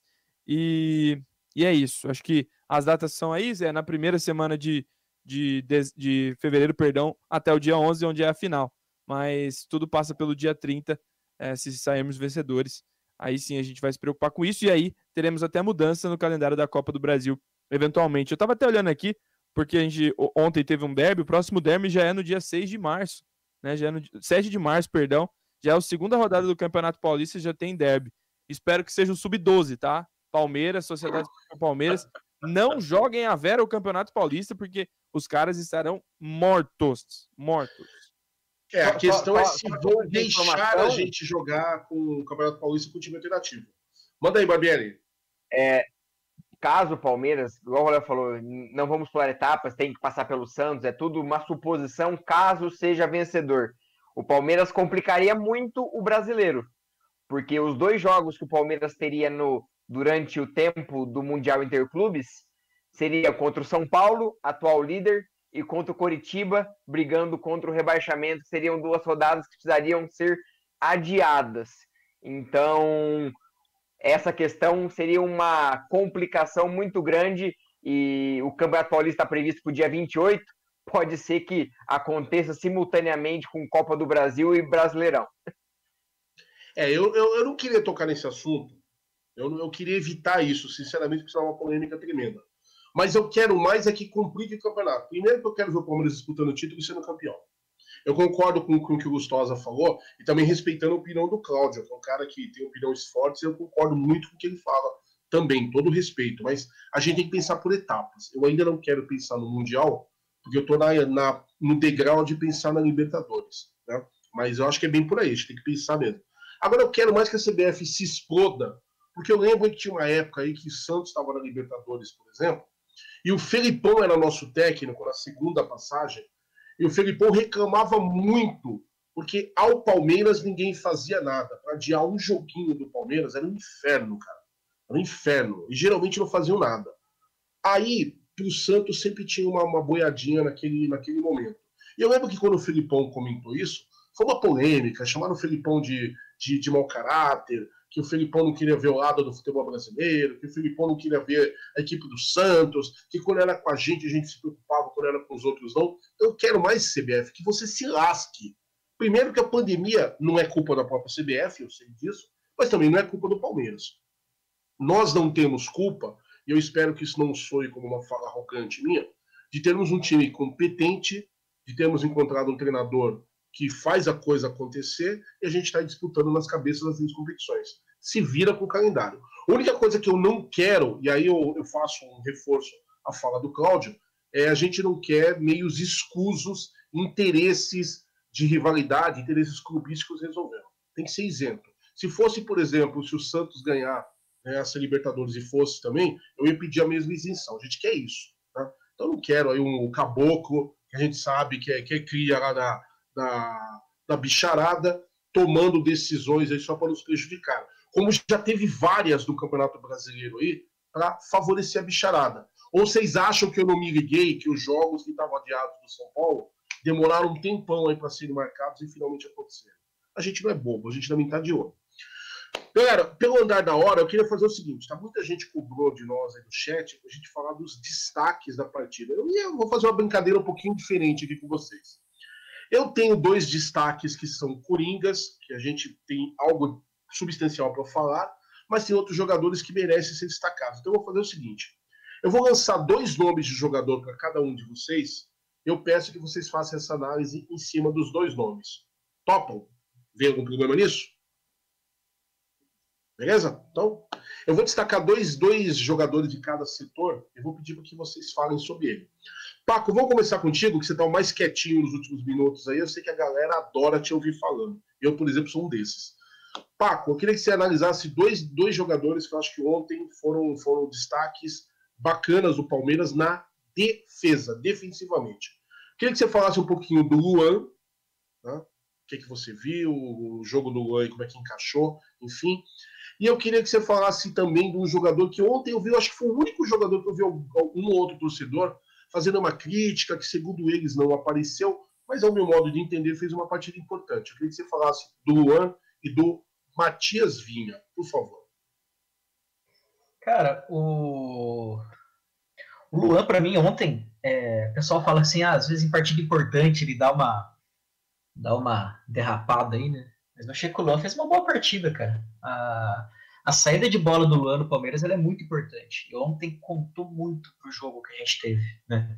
Contou muito mesmo. Porque ele, ele já tá entrosado, né, com aquele time, então acho que acredito muito que isso foi acabou favorecendo muito, né? É, ele estava também com o C20 como parceiro, né? isso acabou. É, é diferente, ele está acostumado a jogar com o Gomes, né? Teve uma mudança de zaga nas últimas partidas, mas achei que o Luan fez uma partida bem segura, né? Nem acho que o Corinthians ameaçou tanto, né? Foram mais aquelas bolas aéreas mesmo que nós falamos, né? E, cara, o Matiazinho achei que fez uma ótima partida, né? Achei que jogou muito bem, né? O Matiazinha, talvez você culpe ele pelo cansaço da sequência de partidas que ele tem feito, né? Acho que é isso que talvez é, é o único atleta ali que não tem um reserva legítimo da posição, né? Você tem o Esteves que é da base, mas ainda não está pronto, né? Para muitos aí, acredito que o Abel também não. Talvez o lateral esquerdo reserva seja o Scarpa, para mim seria ele, né? É, mas acho que é isso, cara. Eu acho que tem, não tem muito que, o que, o que sair disso, não, cara. Eu acho que Matias Vinha é um cara que tem jogado muito bem. Acho que desde a época do Zé Roberto ele é um dos melhores laterais esquerdos, né? Que, que tem jogado aí no Palmeiras. Né? Acho que não teve outro, né? Acho que com certeza o Matiazinha foi melhor que o Egídio, que o Diego Barbosa e que o Vitor Luiz, né?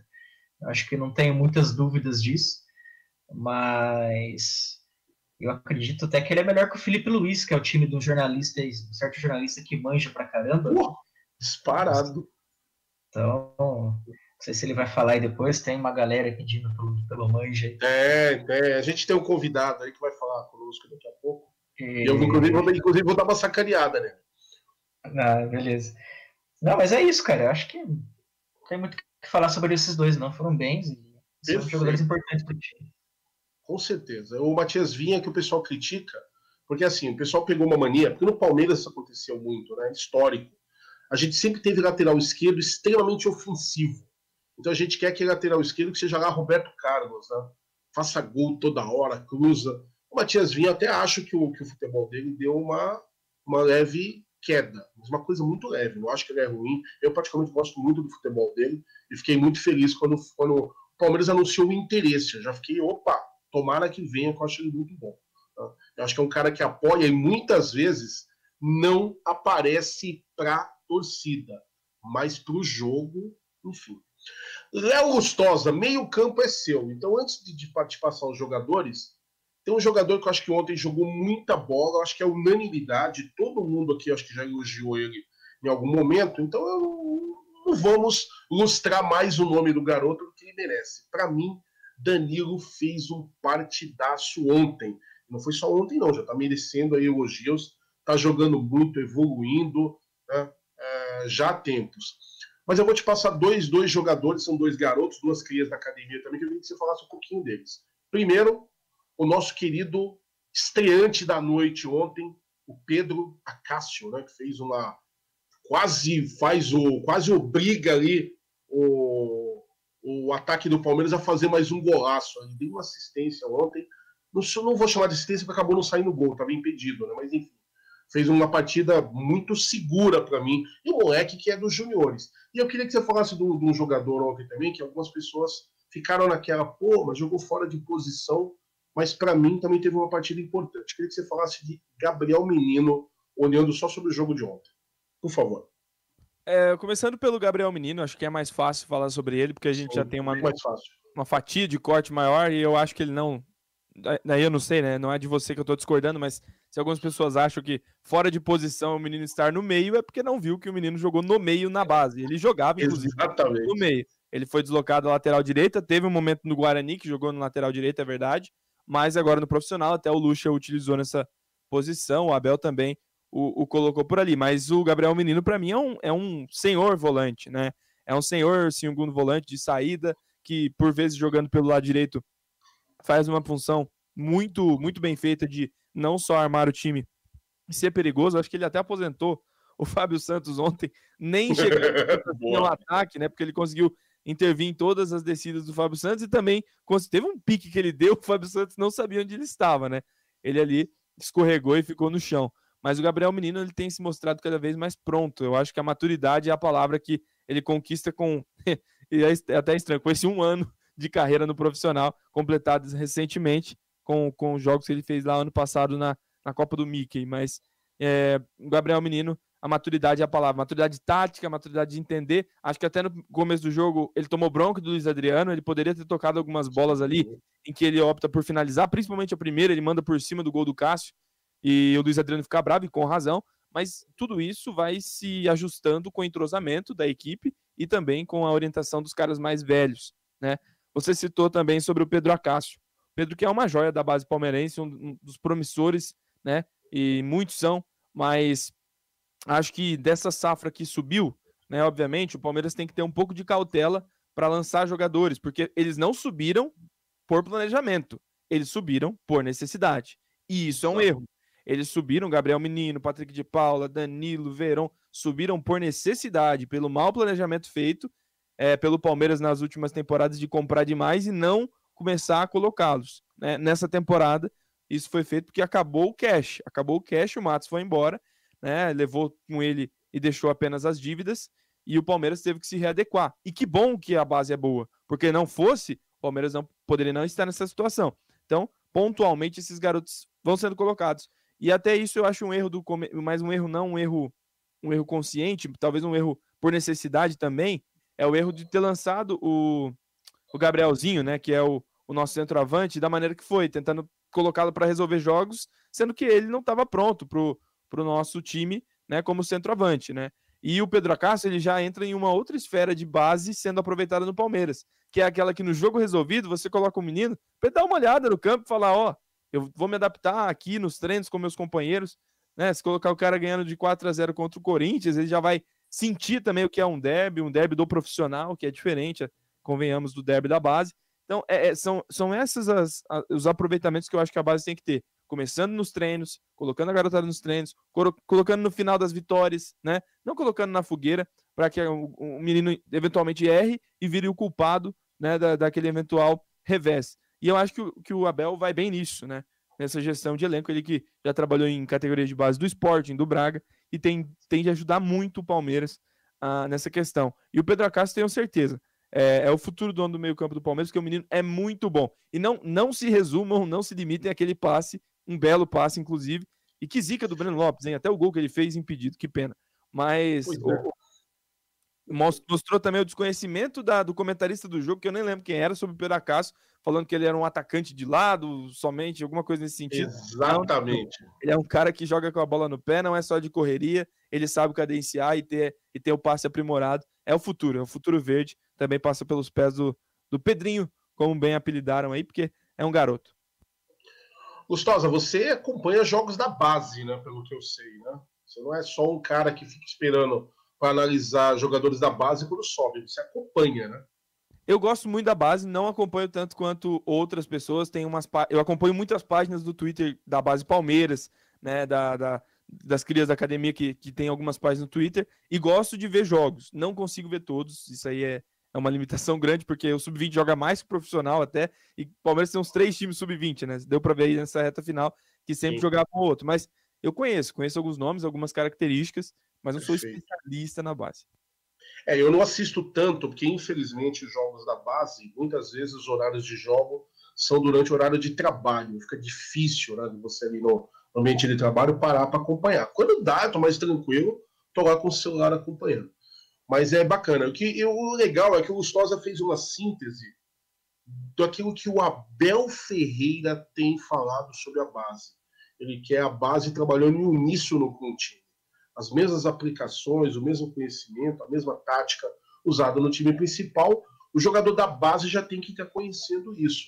Até porque quando ele sobe, o choque é bem menor. E o Gustosa lembrou de uma coisa sensacional. A base do Palmeiras, que é um erro, é uma crítica construtiva à nossa equipe. A, o aproveitamento dos garotos da base se deu pela necessidade. Não foi planejamento. Ó, oh, a molecada joga muito, vou dar uma chance. Não foi bem isso, né? o que é uma pena. Mas sensacional, é isso mesmo. E o Gustavo lembrou também uma coisa que eu tinha observado ontem: o despreparo de alguns comentaristas. Né? Você vê os caras querendo ser todo, né, todos profissionais, porque entendem, e na verdade não entendem nada, não conhecem nada. Mas a crítica de que o Palmeiras não usa base está ali firme e forte. Né? Tem caído agora, graças a Deus, mas os caras estão me utilizando. Vamos passar para o ataque. O ataque é o seguinte: Barbieri, eu quero que você fale de dois jogadores. Um é meio óbvio, mas a gente não vai poder deixar de terminar o programa e não falar dele, porque foi um baita de um destaque. Aliás, tem sido destaque já em algumas partidas, tem decidido alguns jogos para nós, que é o nosso querido Luiz Adrianinho. Eu queria que você falasse um pouquinho dele. E outro jogador não é necessariamente de ataque, mas ontem teve uma, uma função muito específica em campo, até jogou de uma forma um pouquinho diferente do que a gente está acostumado ele, ele, a vê-lo jogando. Eu queria que você falasse sobre isso. E um jogador que também estava recebendo algumas críticas. Vi muita gente aí que, eu já vou adiantar, é o Rafael Veiga. Pessoal falando assim: ah, mas esse jogo aí que o Rafael Veiga não entrou, não foi escalado, porque o futebol do Rafael Veiga caiu. Pessoal, o próprio Rafael Veiga falou isso ontem. Teve um dos nossos colegas que mandou áudio que lembrou. Ele admitiu que ele, se, ele demorou para se recuperar da Covid, né? E no jogo contra o Inter, por exemplo, ele estava até vomitando. Ó. Então, o preparo, eu vi vários jogadores que tiveram Covid falando isso a recuperação é muito demorada. O Veiga não é exatamente um jogador de ataque, mas ontem teve uma função ofensiva muito importante. Fala um pouquinho desses dois para nós, Barbieri, por favor. Só, só, antes de falar dos dois, é, só é, mais uma mentira, entre aspas, que a mídia planta pelo despreparo, é falar que quem lançou a molecada da base foi o Luxemburgo, e não é. é. A gente sabe que lá em novembro o Palmeiras já tinha, nessa necessidade, criado a, o planejamento, e a gente sabe como é isso, mas é, é uma mentira que vem sendo pregada, um, um, título dado ao Luxemburgo que não é dele. Claro, ele treinou o time com essa molecada, mas não foi ele quem pediu para colocar eles dentro do planejamento. Mas falando do, do Luiz Adriano, o Luiz Adriano é um atacante. Muita gente pode me criticar, mas depois de Evair, ele é o melhor centroavante do Palmeiras. Depois que o Evair parou, arrisco a dizer que era o melhor centroavante do Palmeiras nesses anos todos. É, Pesado, recordando... é, é complicado falar, muita gente pode me criticar, mas eu acho que ele, em qualidade tática, técnica, ele é o eu melhor. Eu vi, porque eu não sei se, se pode ou não, mas tivemos Wagner Love e Gabriel Jesus. Eu não sei se, se, se entra na conta ou se você mantém, mas eu, eu, tenho, eu, eu acho que ele é muito bom, mas eu tenho dificuldade de fazer essa afirmação. É, eu, eu, eu sou o velhinho da turma, tem um outro nome que eu acrescentaria aí, mas enfim, vamos deixar o Barbieri, porque eu, e assim, não estou criticando não, tá? O Barbieri, eu acredito até conhecendo o Barbieri como eu conheço, acho que até sei que pontos ele está levantando para falar isso. E eu concordo com a grande maioria. Mas vamos lá, conclui aí. Você está tá colocando o Luiz Adriano como talvez depois do Evair o melhor centroavante que você viu com a camisa do Palmeiras. Fala um pouquinho disso. Exato, exato. E vou, falar desses dois nomes também que o Léo comentou. Wagner Love, eu penso que o, o espaço de tempo que ele teve o boom no Palmeiras foi uma Série B onde não era um momento muito bom do Palmeiras, onde ele se destacou. Claro, ele foi muito importante também na segunda vez que ele jogou, teve os problemas, mas ele fez os seus gols. E o Gabriel Jesus, eu acho que ele vai ser muito maior do que o Luiz Adriano é, em relação à expressão mundialmente falando, porque ele é craque. Mas a pequena passagem que ele teve no Palmeiras de um ano e pouco, eu acho que é, credencia o Luiz Adriano a ser melhor que ele no Palmeiras. Mas isso é uma discussão que eu acho que uma live inteira a gente não consegue concordar, ter um, um senso comum entre todos. Mas... Eu quero só te adiantar que você atiçou a galera aqui. Atiçou. Lembraram até atiçou, atiçou, atiçou. Tem muita Os caras estão lembrando de Alex Mineiro, o pessoal tá lembrando do Barcos. O Barcos não. Bom, o Barcos não, não. O Barcos foi bom. Não, o Barcos não tinha, não teve comprometimento no Palmeiras no final. Aí eu não vou nem discutir. Mas falar da técnica dele, ele teve um momento aí que ele tava arrebentando no Palmeiras. Arrebentou, mas. É, é enfim.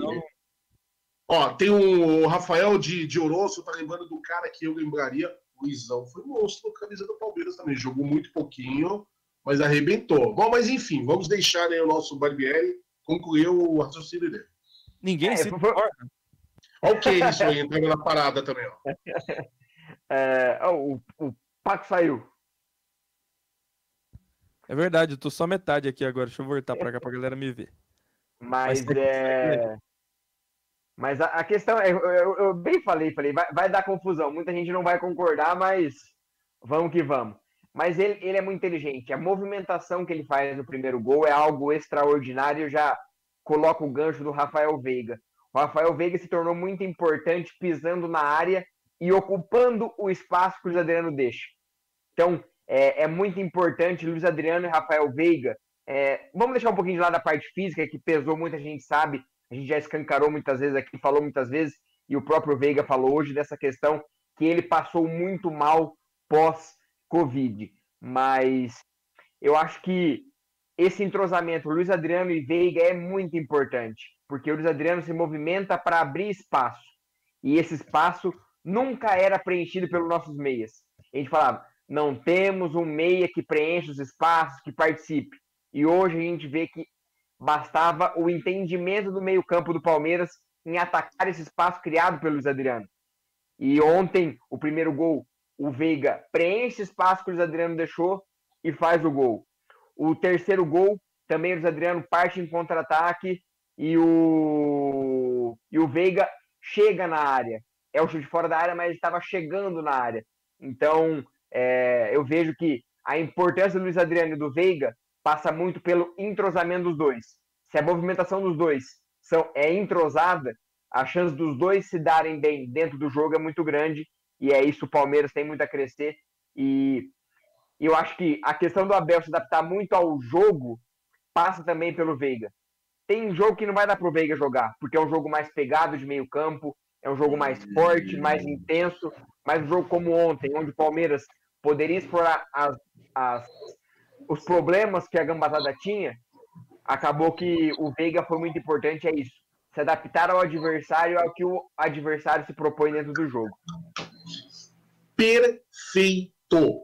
Porque assim, independente se você concorda ou não com tudo que o Barbieri está falando, o Barbieri está fazendo a leitura que o Abel Ferreira anda fazendo. Né? É esse é o ponto. Lembrando que há uns meses atrás, muita gente, eu inclusive, tá, eu vou, faço, faço minha, minha culpa aí, a gente estava cobrando que o Palmeiras contratasse alguém ali para fazer as vezes de meia armador. Né? O Palmeiras não tem. Ah, o Palmeiras até tem no elenco esse cara, mas o problema é que o cara não quer jogar. Que é o tal do, do Lucas Lima, que eu me nego a falar dele, por favor. Eu não, eu não vou estragar a alegria que eu tô da goleada que a gente deu sobre o maior rival, falando do Lucas Lima agora, pelo amor de Deus. Não, não me poupem disso. Maravilha. Pessoal, só lembrando, pedir para vocês continuarem colaborando com o nosso like e com o Pix. O Aldo tá chateado porque eu não falei o nome Pix ainda. É, pessoal.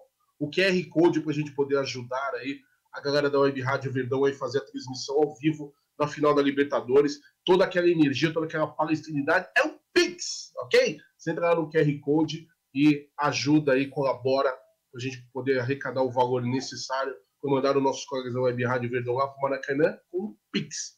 Aí o pessoal tá reclamando aqui para mim, pô, Jagori, você não vai deixar o Paco falar? Vou. Eu tenho algo especial para Paco Belmonte agora. Paco, é o seguinte, você que é o pai da notícia, você é muito bom de bastidor, que a gente sabe, e nós temos uma leva de jogadores aí que estão afastados por questões médicas, né? E alguns perto do retorno, outros nem tanto. Alguns podem ser aproveitados, outros nem tanto. Claro que eu estou falando de Gustavo Gomes, e aí, quando o Gustavo Gomes volta? Gabriel Veron, teve uma pessoa que perguntou diretamente para o Paco, quando que Gabriel Veron volta? Aí nós temos o caso do Wesley, o caso do próprio Felipe Melo, e tem a polêmica do Felipe Melo, que até o colega deixou aí claro no, no áudio, não gosta muito dele, porém, Abel Ferreira fez uma coisa que eu achei maravilhosa Felipe Melo ainda não tem condição de jogo, tá? Ele não consegue jogar 100%. Ele fisicamente parece que ele se recuperou muito bem da cirurgia, mas ele precisa pegar ritmo de jogo, fazer fortalecimento, isso ainda leva um tempinho. Talvez para a Copa do Brasil a gente possa estar falando do Felipe Melo. Por enquanto, a informação que eu tenho aqui não. Mas o, o nosso querido Abel Ferreira foi muito inteligente, né? E ontem ele colocou o Felipe Melo, que independente se a gente goste ou não, até o colega que falou no áudio que não gosta do Felipe Melo, reconheceu que ele tem uma importância dentro do elenco. A experiência, aquela coisa da tarimba, da malandragem, o cara já viveu muita coisa lá na, na Europa, na Turquia, e acaba sendo muito útil para a molecada também. Então, Paco, vou te dar uma missão simplesinha. Você fazer uma síntese para nós, os jogadores, como é que tá a situação? Voltam ou não voltam? Devem ser aproveitados para a final de Libertadores ou não? Você consegue falar um pouquinho para a gente dessa galera que está aí a gente está orando para sair logo do DM? Vamos lá. Então, Jaguli, tem muito, muito jogador que, que o clube não tem divulgado recentemente aí a, o prazo de retorno, né? Mas eu acredito muito que o Veron, cara, ele deve voltar. Desses atletas que você falou, acho que o único que deve voltar para jogar a final é o Verón. É, eu acho que Eu até acredito ele, também. Né, eu acho que até ele jogaria esses jogos aí, mas acho que estão poupando ele para não ter nenhum risco, assim como o Gustavo Gomes. Agora, Felipe Melo e Wesley, sem chance, eu acho que é bem difícil mesmo. Agora, vale uma questão, cara. O Felipe, o Felipe Melo, é, o colega ela falou que não gosta dele e tudo mais, óbvio que a gente respeita, né? Cada um pode pensar o que quer, mas a gente tem que levar algumas coisas em consideração sobre isso, cara. O Felipe Melo é um cara que tem 38 anos de idade, ele teve uma recuperação de Absurdo. daquela contusão feia que ele teve, né? Praticamente quebrou o tornozelo ali. E, e ele voltou, acho que até o Léo falou, em dois meses e uma semana, né? É um prazo absurdo. O que esse cara honra a camisa do Palmeiras é, é, é assim, fora de, fora de normal mesmo. Tem muito atleta que tem 18, 20, 22 anos que levaria 3, 4 meses aí, voltaria e se machucava de novo, né? Então, eu acredito que o Felipe Melo é um dos, né, eu digo tranquilamente que nos últimos anos é um dos caras que mais honrou a camisa do Palmeiras, com força de vontade, com dedicação, né? Poucos sabem o que ele faz interromper. o, tanto que ele se dedica na casa dele para se recuperar, né? Então, assim, eu não acredito que para a final da Libertadores ele não volta, mas acredito que tanto o Felipe Melo quanto o Wesley, pelo menos ali para jogar as finais da Copa do Brasil, acredito que eles estarão aptos sim. E o Felipe Melo é um cara importantíssimo, né? A gente tá falando de bola aérea, que tem problema e tudo mais. Felipe Melo, quando ele tava jogando, ele não tinha esse problema, não. Ele tava no meio da, no miolo de zaga ali e ele mandava. Você vê que ele organizava bem o time, organizava bem a marcação, né? É, acho que é mais nisso mesmo. Mas é isso aí. Eu acho que foi um dos poucos acertos do Luxemburgo. Eu não estou dizendo que eu quero efetivar o Felipe Melo na zaga, não é isso, tá? Mas para aquele momento que estávamos precisando, vamos lembrar que o time não tinha o Imperior, não tínhamos o Kusevich, o Emerson é, era um, um, uma incógnita também. O Felipe Melo estava carregando ali o piano na zaga muito bem. E o que eu quero também deixar claro, que eu estou vendo alguns colegas se manifestando, pessoal, o que a gente está tentando aqui é não fazer nenhuma análise da opinião de cada um. Opinião é igual, né? Como nem fala um amigo meu. Opinião é igual o fiofó, né? Cada um senta em cima do seu. É, o que a gente está tentando foi o que o Paco está fazendo, com muita isenção, é uma análise técnica. O Felipe Melo é importante para o Palmeiras, sim, independente de eu gostar dele ou não, de algum colega gostar ou não. Então a gente não está aqui para fazer concurso para ver qual é o jogador mais popular, o jogador que a torcida mais gosta. O fato é, o Felipe Melo tem uma bagagem que, querendo ou não, acrescenta muito ao elenco do Palmeiras. Né?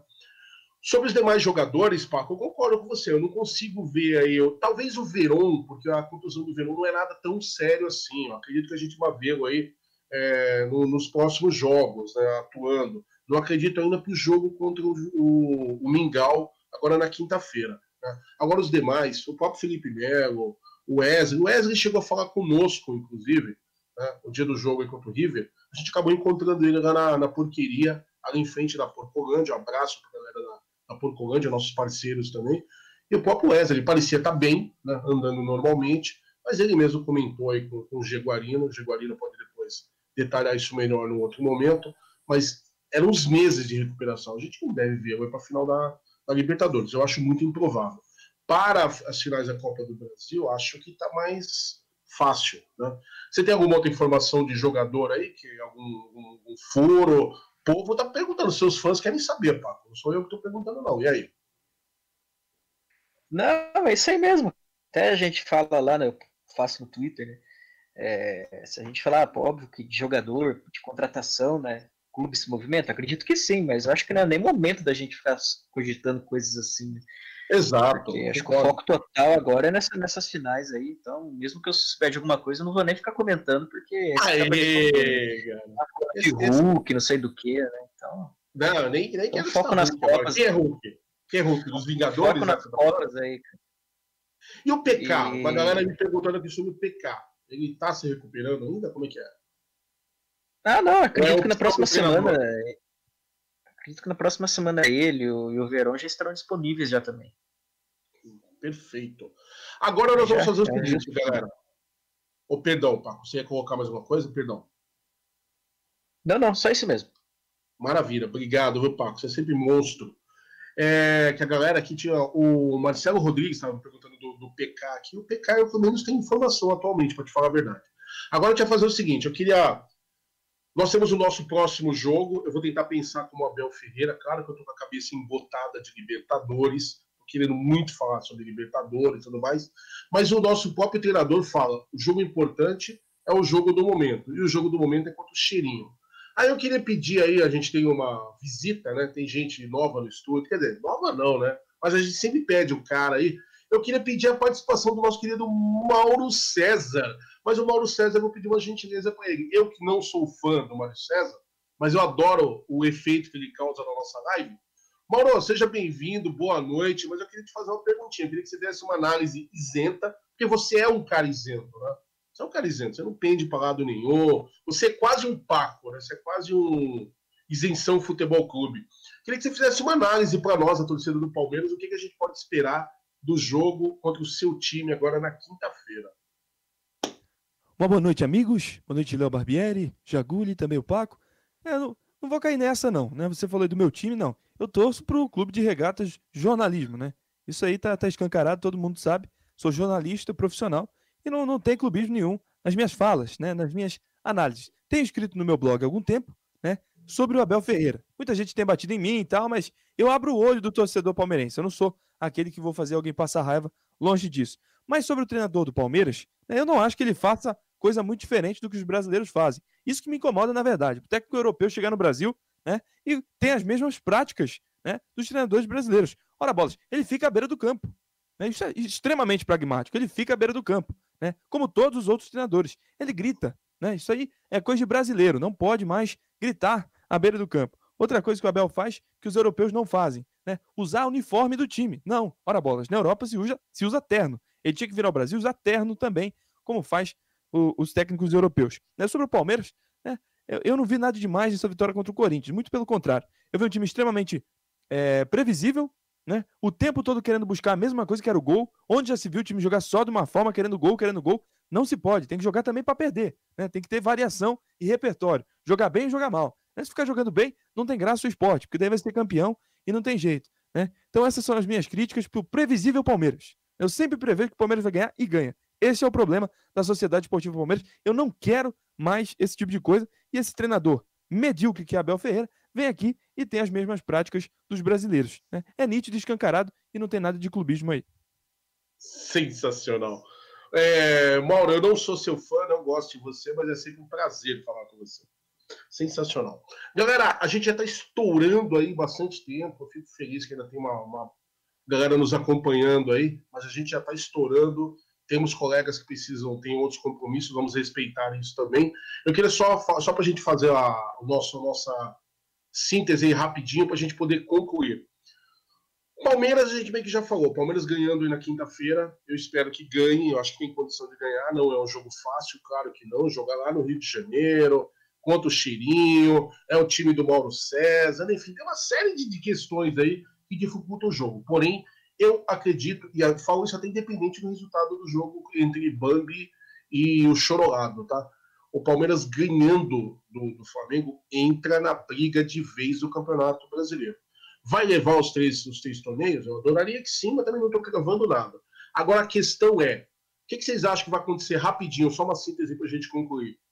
Palmeiras poupa contra o Cheirinho, vamos com força máxima, vamos brigar, vamos, vamos botar molecada, vamos botar o nosso sub-14 para jogar. O que, que, vocês acham? Vamos, vamos com, com, meter o pé no acelerador por cima do Cheirinho? Ou, o momento realmente é da gente do Abel parar, dar uma pensada, vamos segurar, porque tem compromisso cada vez mais. O dia 30 está se aproximando. O que, que, vocês acham? Barbieri. Barbieri, eu vou pedir para você dar a sua opinião e já fazer suas considerações finais, dar o seu boa noite, beleza? Beleza, Agulho. Para mim, o Palmeiras tinha que ir com o mesmo time que jogou contra o Corinthians. É... O último jogo, vamos dizer assim, importante, é... pré-final. Aí, a partir daí, eu começaria a pensar no elenco, poupar, é... fazer um revezamento bom, para que todos estejam aptos no dia 30. Então, para quinta-feira, eu ia com o mesmo time que jogou é... na ontem, no caso. Jogaria o máximo, tentaria e teria uma semana para descanso, para conseguir é, ir bem na final da Libertadores, que é nosso grande objetivo. E quero agradecer mais uma vez, Léo, Jaguli, Paco, todo mundo que esteve aqui com a gente até esse horário. É, o Aldão tá aqui nos bastidores. É um prazer imenso estar com vocês e que na, no próximo Jagolizando a gente possa estar com boas notícias do Palmeiras, que tem dois jogos, Flamengo e Ceará, até o próximo programa. Maravilhoso. Paco, por gentileza, suas impressões aí sobre Palmeiras e Cheirinho e despeça-se dos seus fãs, por gentileza. Bom, é, não acredito que contra o Flamengo também entrar com o time principal, entrar para ganhar, depois a gente tem que poupar mesmo. Acho que não, não tem muito o que fazer mesmo. Se tem um jogo importante, né?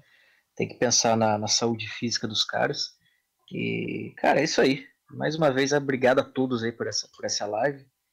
E que na próxima semana a gente possa estar felizes aí.